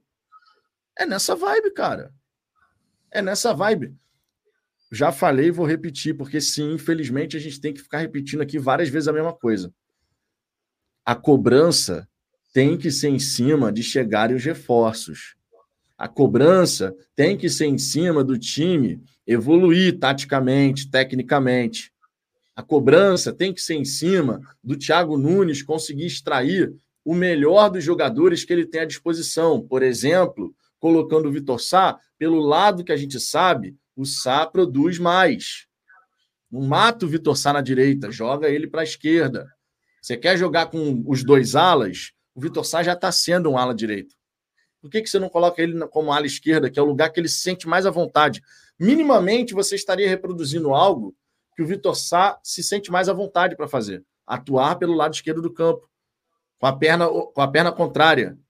É onde ele se sente mais à vontade para fazer as jogadas mais características é, a cobrança ela tem que ser em cima disso. Não adianta chegar depois de uma derrota como essa para o Boa Vista e ah, tem que mandar esse treinador embora. Fora Thiago Nunes. Eu sei que a maioria não está fazendo isso, mas já tem torcedor dizendo que tem que mandar o cara embora. Uhum. Não é o treinador dos sonhos de ninguém. Sejamos sinceros aqui em relação a isso. Não é o meu treinador dos sonhos, não é o treinador dos sonhos do Ricardo, nem de vocês. E vou te falar, não deve ser nem do texto, tá? Certamente, certamente. O, o Textor, dessa vez, não foi nem o Textor que escolheu, ele simplesmente decidiu confiar na avaliação do scout do departamento de futebol. Porque o Thiago Nunes chega com a anuência do departamento de futebol e do scout. É. Mas o cara está começando um trabalho. Falar isso não é ser conformado. Ah, a gente perdeu e vocês estão conformados. Não, falar isso é constatar a realidade. E ela vai se impor, conforme o Ricardo gosta de falar, a realidade se impõe. E é verdade. Não dá para discutir com a realidade. A realidade está aí diante dos nossos olhos. E essa realidade é o que aponta para onde a gente tem que olhar para cobrar. Para onde a gente tem que manter o foco para continuar cobrando a diretoria de agir, de trazer os reforços, de dar as condições para que o treinador possa fazer o trabalho dele. Não. Tem que ser nessa direção, gente. Tem que ser nessa direção. Só uma Não coisa. dá para pensar de outra maneira. Só uma coisa. Tem, tem uma publicação do Textor agora no Instagram. É, ele é, compartilhou um vídeo do Fogão do Meu Coração, que muitos de vocês já devem ter visto, que é o Mazuco saindo no intervalo, se não me engano. Sendo xingado. Sendo xingado por tudo quanto é, tudo quanto é nome, enfim. O que o Textor escreveu foi o seguinte. Eu vou ler em inglês, vou fazer a tradução para. Porque a gente sabe que, né, é, ultimamente tem acontecido muito problema com essa coisa de, de tradução. Então eu vou ler exatamente o que ele escreveu e vou traduzir. Deixa eu só botar na tela, Ricardo. Já, já tá no ponto aqui. Ah, então, aí tá. as pessoas podem olhar também. Beleza. Não vou botar o vídeo nem áudio, deixei paralisado só para ficar aqui na tela ah, registrado. Show, show de bola. Pronto. Bom, vamos lá. Tá escrito aqui: Every member of the team needs to be better this year. O que, que eles querem dizer? Todo mundo no clube tem que ser melhor em 2024. Aí ele começa a enumerar: Honor, Football Department, Coaches, Players e torcedores. Torcedores, obviamente, vocês sabem o que são. Aí ele fala: o dono, ou seja, ele está falando que ele tem que ser melhor esse ano. O departamento de futebol, o, a comissão técnica, os jogadores e, e nós, torcedores. It's 2024 and it's time to make a choice. O que, que ele quer dizer com isso? Em 2024, a gente precisa fazer uma decisão, a gente tem que tomar uma decisão é, para onde a gente vai. Aí ele fala: between love and hate entre o amor e o ódio, que é o que a gente está vivendo agora, né? A gente amou muito esse, esse time, tá odiando desde o final do ano passado. Are you a teammate that will help us win? Ele está perguntando: você vai jogar com a gente? Você vai estar tá no nosso time? Vai incentivar essa galera a ganhar?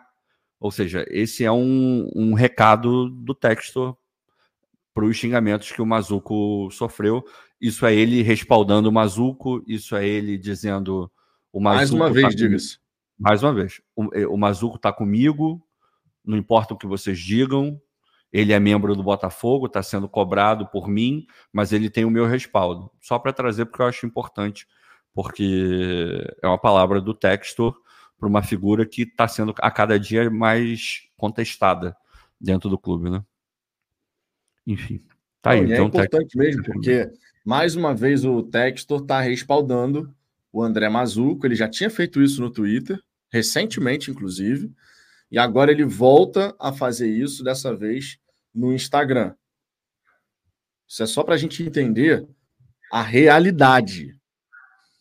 É, quando a gente fala da realidade que se impõe, é exatamente isso. Ah, o Mazuco tem que ser mandado embora. Não será.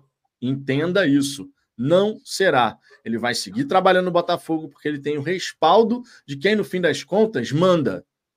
E quem manda hoje dentro do Botafogo, e vai continuar assim durante bastante tempo, provavelmente, porque dá para imaginar que a Eagle vai continuar controlando o futebol do Botafogo durante anos e anos e anos, é o Textor, irmão. Então, você tem dois caminhos. Seguir cobrando para que a diretoria possa agir, ou simplesmente começar a pedir fora todo mundo, fora Textor, fora Mazuco, fora geral, e passar raiva. Porque não vai mudar. A nossa, a nossa energia ela tem que ser direcionada para o lugar certo. Isso é absolutamente fundamental. Direcionar a energia da nossa cobrança e tal para o lugar certo. Qual é o lugar certo, no meu ponto de vista? Em ordem de prioridade. A diretoria contratar os jogadores que ainda faltam para a gente poder ter um elenco mais fortalecido. Não podemos terminar a primeira semana, e, isso, olha, estou esticando para fim da primeira semana de fevereiro. No meu desejo mesmo seria nessa última semana de janeiro sacramentar as negociações para entrar em fevereiro com todo mundo aí. E já era para estar tá aqui, diga-se. Já era para estar. Fechar a primeira semana de fevereiro sem as contratações necessárias para que o Thiago Nunes tenha pelo menos duas semanas com esses jogadores antes da pré-Libertadores é absolutamente essencial. Então a primeira cobrança tem que ser essa a diretoria seguir no mercado e fechar negócio, fechar as contratações. Segundo ponto, o Thiago Nunes conseguir dar uma cara para esse time, se vai ser com um sistema com três defensores, que ele consiga colocar o time para rodar bem. Não é fácil montar um sistema com três defensores. Não é o sistema comum na cabeça dos jogadores. Demanda tempo, demanda testes, demanda execução, para que você consiga ter os atletas assimilando aquilo que você deseja. Então, o segundo ponto é o treinador. Ele conseguir, com as ferramentas disponíveis, fazer o melhor trabalho possível. Terceiro ponto, os jogadores acertarem gesto técnico e os jogadores conseguirem entender o que o técnico deseja porque no fim das contas não há plano de jogo que funcione e dê certo se quem executa dentro de campo não consegue acertar jogadas. Em ordem de prioridade, os três pontos mais fundamentais nesse momento, para mim, é isso.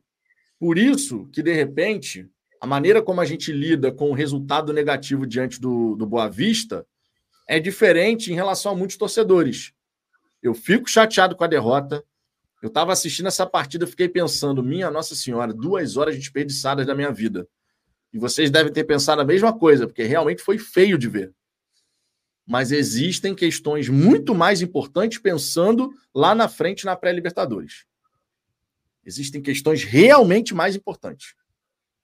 E tá aí. Foi bom o Ricardo trazer essa questão do, do Textor aí com o Mazuco, porque é para ficar claro para todo mundo. O Mazuco continua sendo diretor de futebol do Botafogo, o Mazuco tem o respaldo do Textor, certamente sofre algumas pressões por parte do Textor, certamente tem que entregar certos resultados que o Textor vai pedir, mas ele continua trabalhando no Botafogo. Então não tem essa de fora Mazuco, de ficar gastando energia com isso, porque não vai mudar. Seria um desperdício de tempo e energia a gente tem que de fato olhar para o que importa, para o que pode mudar. E o que pode mudar é chegada de reforços, trabalho do treinador, jogador conseguindo ter um desempenho melhor. São essas as questões que podem mudar. Pelo menos eu penso dessa maneira. Pelo menos eu penso dessa maneira. É... Quer complementar alguma coisa ou posso seguir passando Não. aqui na galera? Vamos, vamos seguir passando. É, Vitor Ribeiro, discurso bonito e polido não ganha jogo nem campeonato. Vitão, às vezes acho que vocês precisam se compadecer com a frustração do torcedor do que tentar rebater. Vitor, se a gente passar aqui todas as lives se compadecendo com o torcedor, cada vez que o torcedor ele entra em desespero, vai ser complicado. A live existe para a gente poder fazer uma avaliação para a gente poder analisar qual é o cenário e compartilhar uma visão com vocês. A gente definitivamente não abre live para ficar aqui toda hora tendo que entender o sentimento. Todos nós entendemos. Eu não preciso ficar repetindo isso. Nem o Ricardo. Uhum. Nós sentimos a mesma frustração que vocês, gente. Nós somos botafoguenses assim como vocês. De vez em quando surge no chat. Vocês são botafoguenses mesmo? Não, não sou não. É uma herança que vem desde a época que eu era criança. Eu, com seis anos de idade, na final de 92 no Maracanã com meu pai, mas realmente eu não sou botafoguense. Agora, a gente tem que. O nosso trabalho aqui não é só se compadecer. O nosso trabalho aqui é passar a real. É mostrar um cenário. É mostrar o que, que acontece no futebol brasileiro, o que, que o Botafogo precisa fazer, passar uma visão. A gente não tem a verdade absoluta dos fatos, não. Nós não somos os donos da verdade. Mas no momento em que a gente percebe que o torcedor, por conta de uma emoção que foi muito ruim, no fim de 2023, ele ainda está meio perdido, porque tem torcedor que ainda está nesse lugar, infelizmente até, porque o sofrimento ele acaba se prolongando. Eu entendo como uma responsabilidade a gente chegar aqui e passar o papo reto, mesmo que vocês não gostem de ouvir. E muitas das vezes não gostam de ouvir. Tanto é que várias vezes a gente fala alguma coisa aqui, vocês estão isso, vocês estão aquilo, e não, a gente não está nada. Porque várias coisas que a gente acaba comentando aqui, um pouquinho mais adiante, se mostra uma realidade. Por quê? É porque a gente sabe de tudo? Não. É porque a gente está simplesmente olhando para os fatos, olhando para a realidade e como elas acontecem no futebol brasileiro. A gente vai continuar fazendo assim, né, Ricardo? Porque é, é o que a gente acredita e é o que a gente entende de, de como. É. E vou, e vou te falar, é, eu, eu vi gente falando aí na live. Ó, oh, Ricardo, se continuar falando isso, vai ficar falando sozinho, hein? Aí o outro, ó, 500 pessoas só na live. Será por quê? Eu vi esses comentários hoje. É... Porra, cara, é o, que, é o que a gente vive falando. A gente não fala nada para gerar mais ou menos repercussão para ter mais ou menos seguidor. O nosso compromisso é vir aqui e falar aquilo que a gente acredita, pô. Eu acredito em 100% do que eu estou falando. Nada do que eu estou falando é para o Textor achar bonito, para ele não achar bonito, ou para você que está me ouvindo achar bonito ou não achar bonito. A minha consciência manda eu falar isso. Eu vou lá e falo. Pô, em quantos momentos aqui eu fui atacado e eu poderia ter falado, porra, eu não quero ser tão atacado, então eu vou vou maneirar, não vou por ali, não vou falar isso tudo que eu quero, ou vou amenizar um pouco o que eu quero falar, porque eu quero passar uma impressão de que estou passando menos pano. Eu não acho que eu estou passando pano, sabe? Por quê? Porque é a minha verdade. Você concorda ou discorda, é do jogo. E a mesma linha segue o Vitor, a mesma linha seguiu o Cláudio, e a mesma linha vai seguir toda e qualquer pessoa que sentar aqui para fazer o fogão, porque não, é, a, acaba que a linha é do canal. É, a gente poderia ter mais 50 mil seguidores? Provavelmente poderia. Mas todos os seguidores que estão aqui estão aqui justamente pela forma como é feito o trabalho. É tão simples quanto isso, cara. É, e assim, eu fico muito à vontade para falar tudo isso que eu estou falando, porque eu deito todo santo dia no, no meu travesseiro e durmo bem com isso. Zero problema, zero problema. Já falei aqui. Zero problema. Agora, quem está do outro lado tem todo o direito do mundo de não concordar. E se quiser parar de ver, tem todo o direito do mundo de parar também. Assim como eu parei de ver alguns canais, porque eu acho que estão indo para um canal que eu. para um, um lado que eu não concordo. Tem outros que eu continuo concordando e continuo vendo. É a escolha de cada um, pô. Não, e no fim das contas, isso é uma coisa, inclusive, que a gente faz muito aqui, é dar voz a todos vocês, mesmo discordando da nossa opinião. Quantos comentários a gente lê aqui que vão numa direção completamente oposta ao nosso? Porque é a linha do Fala Fogão. A gente vai dar a nossa opinião, vamos colocar as questões da forma como a gente enxerga e acredita. Tem gente que vai concordar, tem gente que vai discordar, tem gente que vai concordar parcialmente, tem gente que vai discordar parcialmente, e é assim. A nossa ideia aqui é sempre estimular o debate. Sempre estimular o debate. Você quer um comentário aqui que eu achei super bacana? O Ivan Lopes, ó. O cenário é simples. Time pior que 23, elenco pior que 23, treinador pior que 23. Mais atrasado que 23, totalmente abalados por 23, jogadores mais velhos que 23, planejamento muito atrasado, só cego não vê. Quantas e quantas vezes eu e Ricardo falamos aqui sobre a questão Porra, do planejamento? Toda hora. Toda hora. Quantas vezes? Toda hora. Quantas vezes, gente? Vocês que acompanham aqui o nosso trabalho, quantas vezes a gente bateu nessa tecla de que a diretoria pode ter feito lá o planejamento, mas está atrasado pensando em preparação, tempo, de qualidade. Por que, que a gente pedia aqui a chegada de jogadores, um certo número, já na reapresentação, o mais rápido possível, esses caras disponíveis? Tinha um motivo, muito simples. E eu falava aqui toda hora. O calendário do Botafogo vai ter jogo atrás de jogo até a sétima rodada. Meio de semana, fim de semana, meio de semana, fim de semana, meio de semana, fim de semana. Tem o clássico contra o Flamengo, uma semana de distância até o jogo contra o Volta Redonda. Vai ser a única semana livre nesse período inteiro jogando pré-Libertadores e se chegar na semifinal do Carioca, ainda tem a fase 3 da pré-Libertadores e você não tem período livre. Ou seja, provavelmente o Botafogo chegando na semifinal do Carioca, que é o que eu espero que aconteça, a gente só vai ter semana livre para trabalhar se a gente for eliminado na semifinal do Carioca. Vocês, vocês têm noção disso? Por que, que então eu pedia as contratações para chegarem na data de representação, a gente já ter aqueles caras lá? Porque o Thiago Nunes teria minimamente um tempo de qualidade com todos os atletas logo de saída. Porque uma vez que você tem jogo meio de semana, fim de semana, meio de semana, fim de semana, enquanto uma parte do grupo joga, a outra da parte, a outra parte treina. Você não consegue mais ter todo mundo junto. Porque você tem que fazer o regenerativo, você tem que dar tempo para aqueles jogadores se recuperarem. Enquanto isso, outro grupo que não jogou, ele já está se preparando para o próximo jogo. Você não consegue ter o mesmo tempo de qualidade. E quantas e quantas vezes a gente falou disso aqui? Várias. Várias, porque era necessário, porque era a realidade. A realidade estava ali. E a realidade ela continua se impondo para a gente.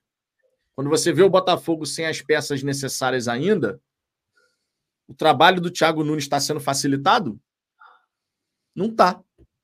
Porque ele precisa encontrar soluções dentro de um elenco que tem uma série de lacunas, buracos para serem resolvidos. A realidade está aí.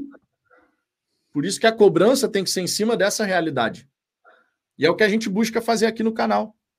Essa mensagem do Ivan aqui, ela, ela dialoga com o pensamento de muitos torcedores. Essa mensagem do Ivan. E está aqui. Uma mensagem que eu fiz questão de ler. Porque certamente dialoga com o que muito torcedor está pensando nesse momento. Cabe à diretoria do Botafogo fazer o trabalho dela. Buscar as contratações, dar as condições para a gente não chegar numa pré-Libertadores e ficar se lamentando. Poxa, chegamos na pré-Libertadores, passou o dia 16 de fevereiro, dia 19, que é período de inscrição limite, e a gente não tem o jogador tal, a gente não tem o jogador tal, porque vai ser um, um erro bizarro. Vai ser um erro bizarro.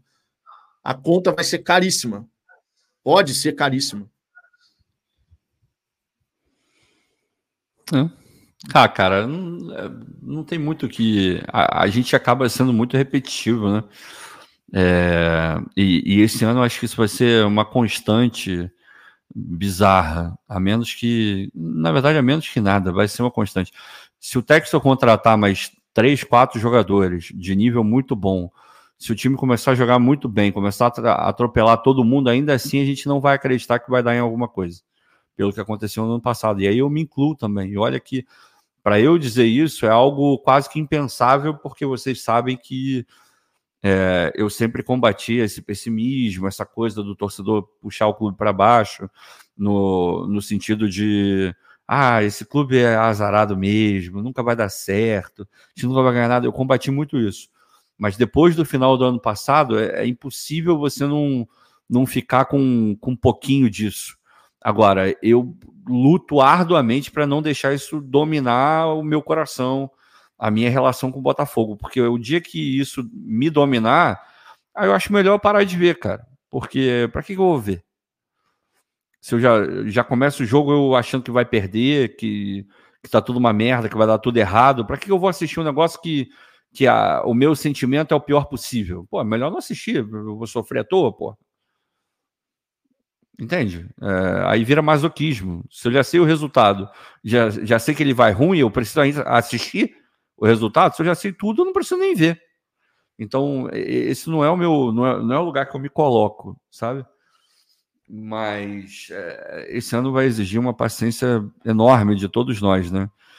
É, realmente é, é, muito complicado, assim. Mas vamos embora, vamos ver o que, que o Botafogo vai conseguir fazer.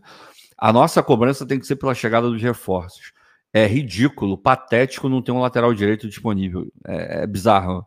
É, você não tem um reserva para o Eduardo já é uma demanda de muito tempo. Você acreditar que com os garotos pode. Não, não vai. Precisa de um reserva para o Tiquinho. Por aí vai. Se você puder trazer um, um camisa 8 para fazer uma sombra para o Tietchan, para revezar com o Tietchan, você tem que fazer isso. Tem algumas posições que são importantíssimas. O Botafogo tem que trazer. O Botafogo está trabalhando, as coisas estão é, evoluindo ali. Eles querem trazer, estão correndo atrás. Agora, não adianta só correr atrás. A gente viu o Wendel hoje, a gente viu o Luiz, é, o Luiz Henrique né, é, hoje também.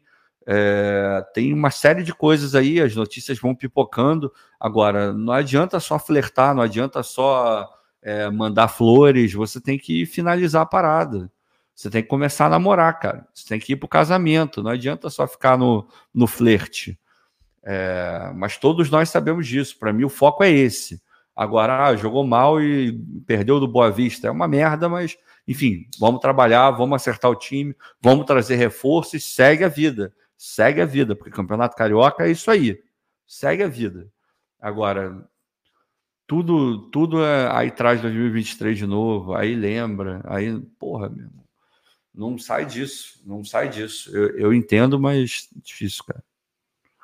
Difícil. Eu, eu acho maravilhoso, o, o Ricardo. Eu vou ler Oi. a mensagem do nosso glorioso Luizinho.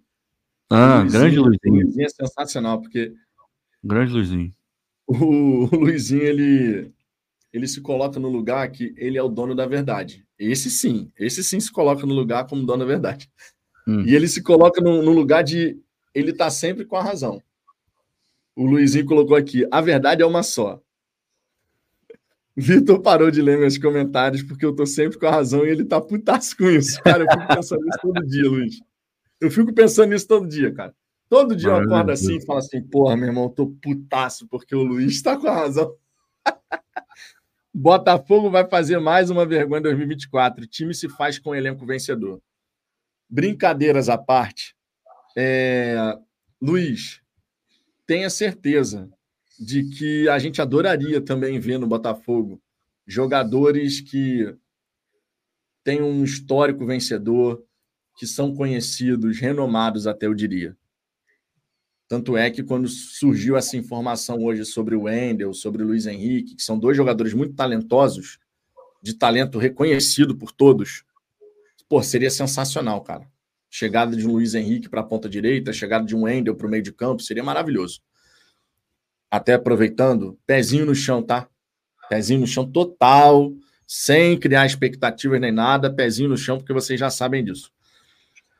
Só que existe uma distância entre o desejo que a gente tem de pô, ver certos jogadores chegando no Botafogo, aproveitando que o Texto está disposto a colocar dinheiro aqui e ali e contratando uns atletas como esses, de fato colocando ali seus 5, 6 milhões de dólares, euros numa contratação de um jogador que já tem seus 26 anos, já está pronto e tal, 26, 27, 28 anos, por exemplo.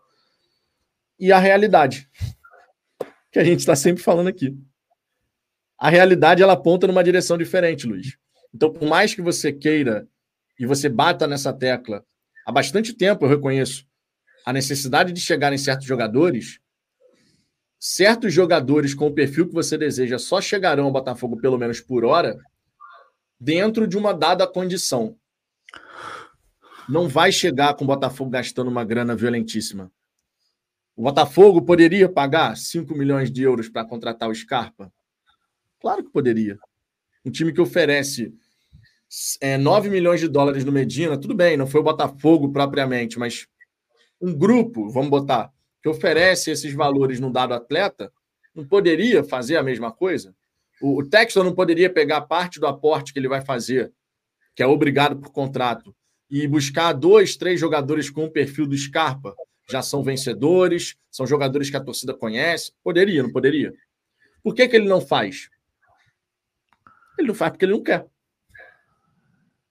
E ele não faz porque ele não quer, porque ele tem um, um, objetivo. Vou gastar mais dinheiro em contratações de jogadores jovens com potencial para revenda, está muito claro isso.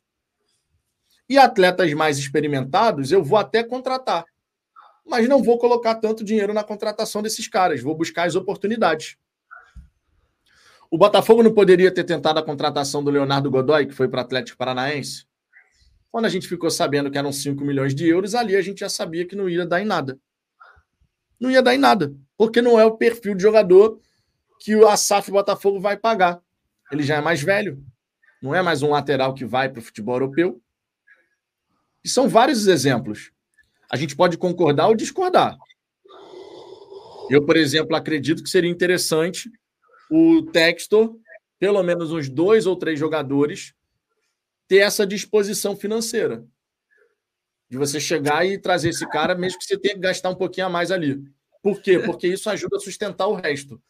Mas não é o pensamento da diretoria. Então, por mais que a gente possa chegar e falar, oh, seria muito bom, muito importante tal, não sei o quê, qual é a realidade?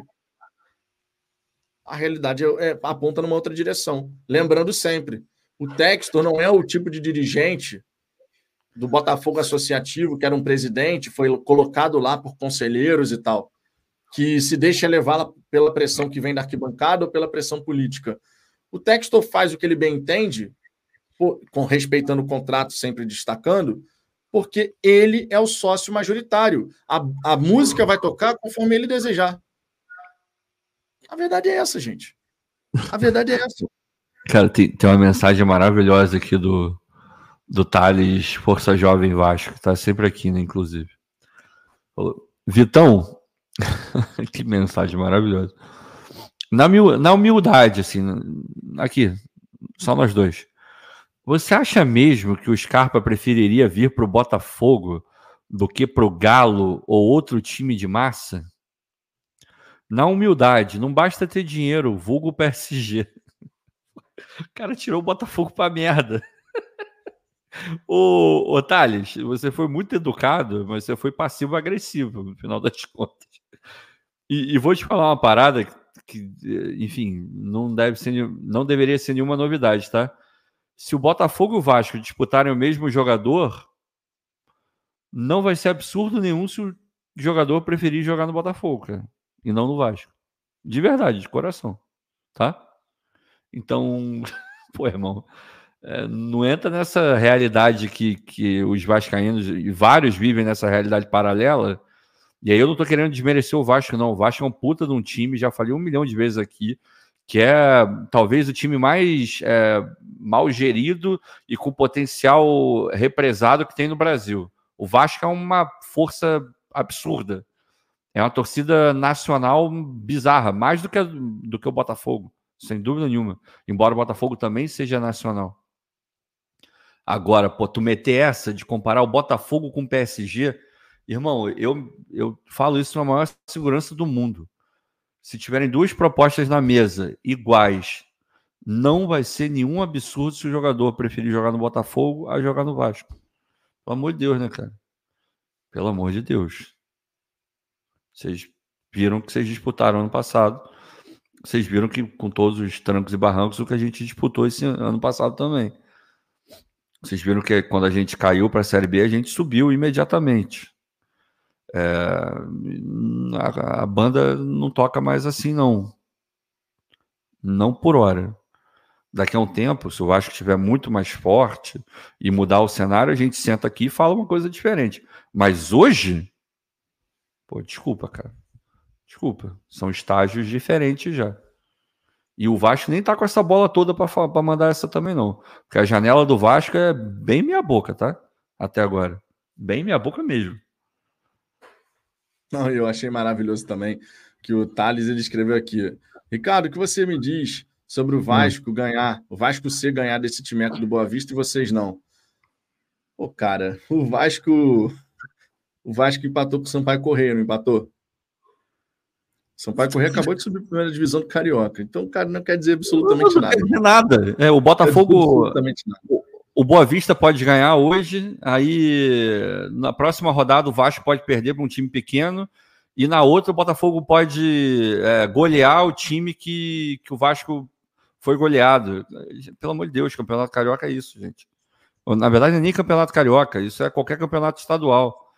É, campeonato estadual e Copa do Brasil são os campeonatos que permitem surpresas bizarras pela, pela natureza do campeonato. Um é muito começo de temporada, fisicamente os times pequenos estão muito melhores do que os grandes, e na Copa do Brasil é mata-mata que no mundo inteiro pode dar qualquer coisa. Então, cara, é uma pergunta que não faz sentido na, na, na essência dela. Respeito, Ricardo, você foi humilde, curto você, estamos juntos. É, é, mas, é, mas é isso, cara. É porque a gente tem que.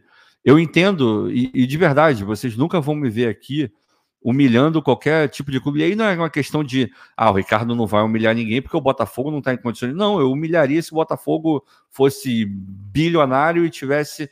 E eu não humilharia se o Botafogo fosse bilionário e tivesse ganhando um brasileiro atrás do outro e uma Libertadores sim e outra não. Eu teria a mesma postura. Pô, o Vasco é um baita de um time, cara. Embora me irrite muito a postura de muito vascaíno que realmente vive numa realidade paralela.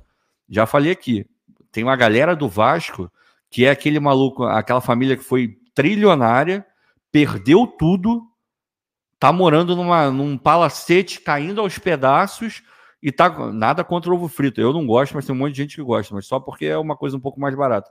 Tá comendo ovo frito com talher de prata. Mas tá, mas tá lá o talher de prata. Porque eu, eu comprei o, talher de prata. Eu tenho um talher de prata, mas a tua casa tá caindo aos pedaços e o que está no teu prato não é aquilo que você comia, que você usava o seu talher de prata para receber o embaixador da, da Noruega. Entende? Então a gente tem que ter a noção do real estágio que todo mundo está. Fernando Santos na estrada chegando em Niterói pelo Botafogo, sem errar, não existe acerto no futuro. Bonita mensagem aqui do Fernando. Pegou a estrada para ir acompanhar o Botafogo lá em Saquarema. Ba bacana, Fernando. Bacana de verdade. E ó, cuidado aí na volta, hein? Cuidado aí na volta. É... Só para a gente fechar, eu quero trazer aqui duas mensagens que uma acaba completando a outra. O Leandro Viana disse: gastar 20 milhões no Luiz Henrique não valeria mais a pena buscar um cara mais preparado, mais cascudo? Primeiro ponto. Não é o Botafogo que vai gastar esse dinheiro, tá? É, que vai investir esse dinheiro, é a Eagle. São duas coisas que são distintas, embora o Botafogo faça parte da Eagle, mas não é do caixa do Botafogo que vai sair uma eventual grana para contratar o Luiz Henrique, tá? deixar claro. E a segunda mensagem é a do Luizinho, que eu acho que é interessante até para esclarecer. O Luizinho bate muito nessa tecla e é legal para esclarecer. O Luizinho escreveu: ser inteligente é pegar o Capixaba, o Léo Ortiz do Bragantino. Era para tentar o Soteudo que foi parar no Grêmio. É bizarro como são mal preparados para contratar. É esse o ponto que você ainda não entendeu, Luiz. É exatamente esse o ponto que você ainda não entendeu. O Léo Ortiz é muito bom zagueiro, eu concordo plenamente. Certamente o Ricardo também e tantas outras pessoas no chat também. Porém, sabe qual é a idade do Léo Ortiz? 28 anos. Esquece. Sabe quando que você vai ver, por, pelo menos por hora, o Botafogo pagando o que o Bragantino está pedindo no Léo Ortiz? Nunca. O Flamengo ofereceu 5, 6 milhões de euros pelo Léo Ortiz, o Bragantino falou: não vou vender. Tá querendo mais. O Capixaba tem lá seus 30 anos de idade já também, se bobear. Sei lá, deve ser 29, 30 anos de idade. Juninho Capixaba, deixa eu botar aqui. Juninho Capixaba só para trazer a idade certa, 26 anos, errei por muito, mas ainda assim, está numa idade que o Botafogo não coloca mais essa grana. Você falou do Soteudo. O Botafogo poderia ter ido atrás de Soteudo, uma oportunidade de mercado. Por que, que não foi?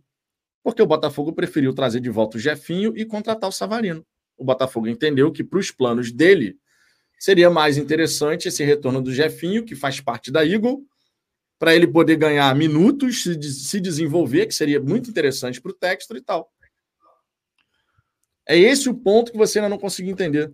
Quando você fala que é bizarro como são mal preparados para contratar, você está pensando que lá dentro os caras não tipo não estão enxergando isso. Como não podem enxergar isso?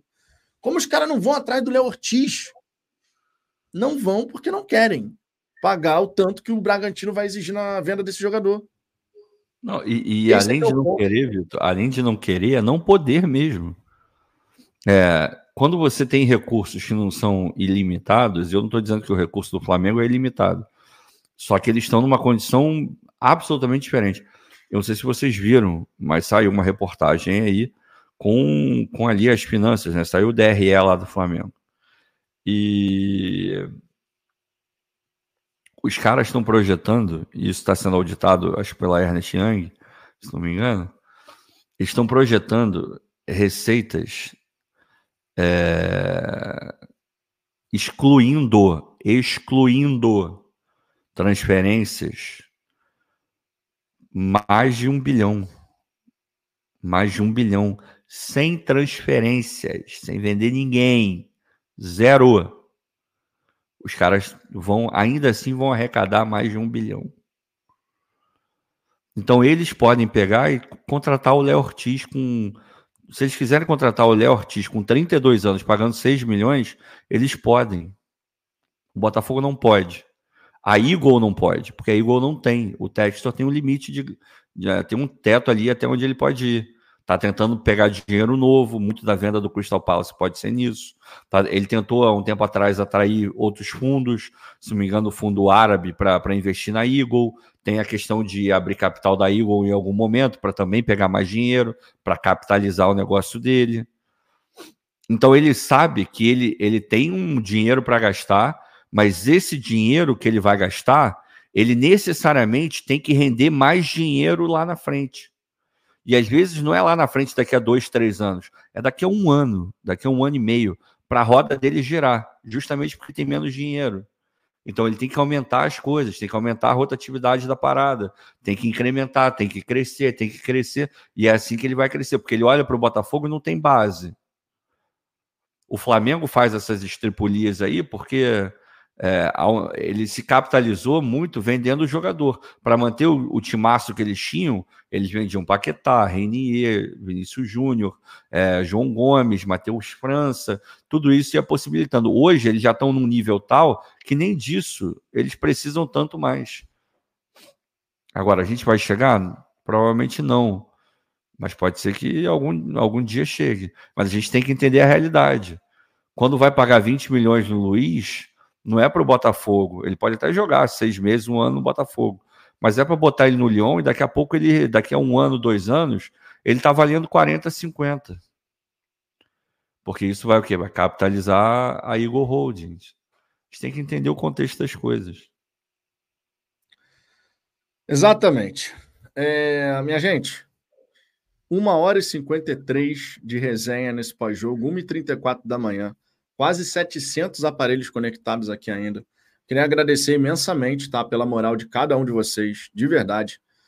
Concordando, discordando, com respeito, a gente se entende. Eu falo essa frase aqui há muito, muito tempo no canal e vocês podem ter certeza que a gente fica muito feliz pelo nível da audiência que a gente tem aqui no Fala Fogão, tá? Mesmo as pessoas que não concordam com aquilo que a gente fala, mantém um nível de respeito interessante. Quem não mantém esse nível, a gente acaba bloqueando, porque tem que ser uma via de mão dupla, afinal de contas. Mas eu queria de verdade agradecer. Vai ser uma temporada desgastante, tenho certeza disso. Só não será desgastante se o Botafogo sair atropelando, vencendo, vencendo, vencendo, vencendo. Tomara que aconteça, vai ficar todo mundo feliz. Mas o normal dessa temporada 2024 é ser bastante desgastante sempre que acontecer um resultado que a gente não deseja, ter um peso muito grande assim. Então, vamos ter que trabalhar nossa paciência, cara. Vamos ter que trabalhar nossa paciência. E é uma via de mão dupla. É uma via de mão dupla, tá? Amanhã eu tô de volta. Vou gravar agora o Radar Alvinegro, primeira edição, tá? Então, convido vocês, 8 da manhã, a estarem aqui no Fala Fogão para poder acompanhar esse primeiro conteúdo do dia. Amanhã é quinta-feira, portanto, teremos programação completaça, 8 da manhã, 1 e 5 da tarde a resenha, 18 horas o Radar Alvinegro, segunda edição, mais um vídeo, e 22 e 5 mais uma resenha. Então vai ser um dia inteiro trazendo todas as questões, todas as novidades, resenhando, falando de Botafogo. Eu, claro, conto com a audiência de vocês. Se inscrevam aqui no Fala Fogão, por gentileza, e deixem o like. Se não gostou da resenha, pode deixar o dislike, porque faz parte também. Diga lá, Ricardo. Só uma coisa, é, o Amo Botafogo Ronaldo está falando, a Zamba, respeito muito o que você falou, Mas excluindo vendas, o Flamengo não consegue ter um faturamento de um bilhão. Eu não dei uma opinião, não. Eu dei uma informação. Foi divulgada hoje. Pode procurar no, no GE, em todos os portais vai ter. Excluindo, excluindo. Eu estou falando só de receitas é, ordinárias.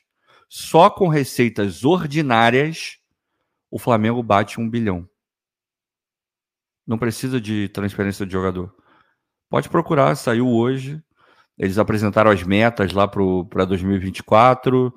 Lá, ser vice, no mínimo vice-campeão brasileiro, é, semifinal, final de Libertadores. Tem, tá tudo lá escritinho. Então não é não é, proje, não é projeção minha, não é, tá lá, tá escrito lá, tá bonitinho. Sem transferência de jogadores, os caras vão ter um bilhão de, de faturamento. Pode, pode procurar. A discrepância pra... financeira é uma parada Não, bizarra. Não tem, tem nem como. Bizarra. Tem nem como. Tem nem como. Enfim, estamos indo nessa. Um grande abraço para todo mundo. Beijo no coração de cada um de vocês. Amanhã estamos junto aqui no canal novamente. Beleza? Fomos!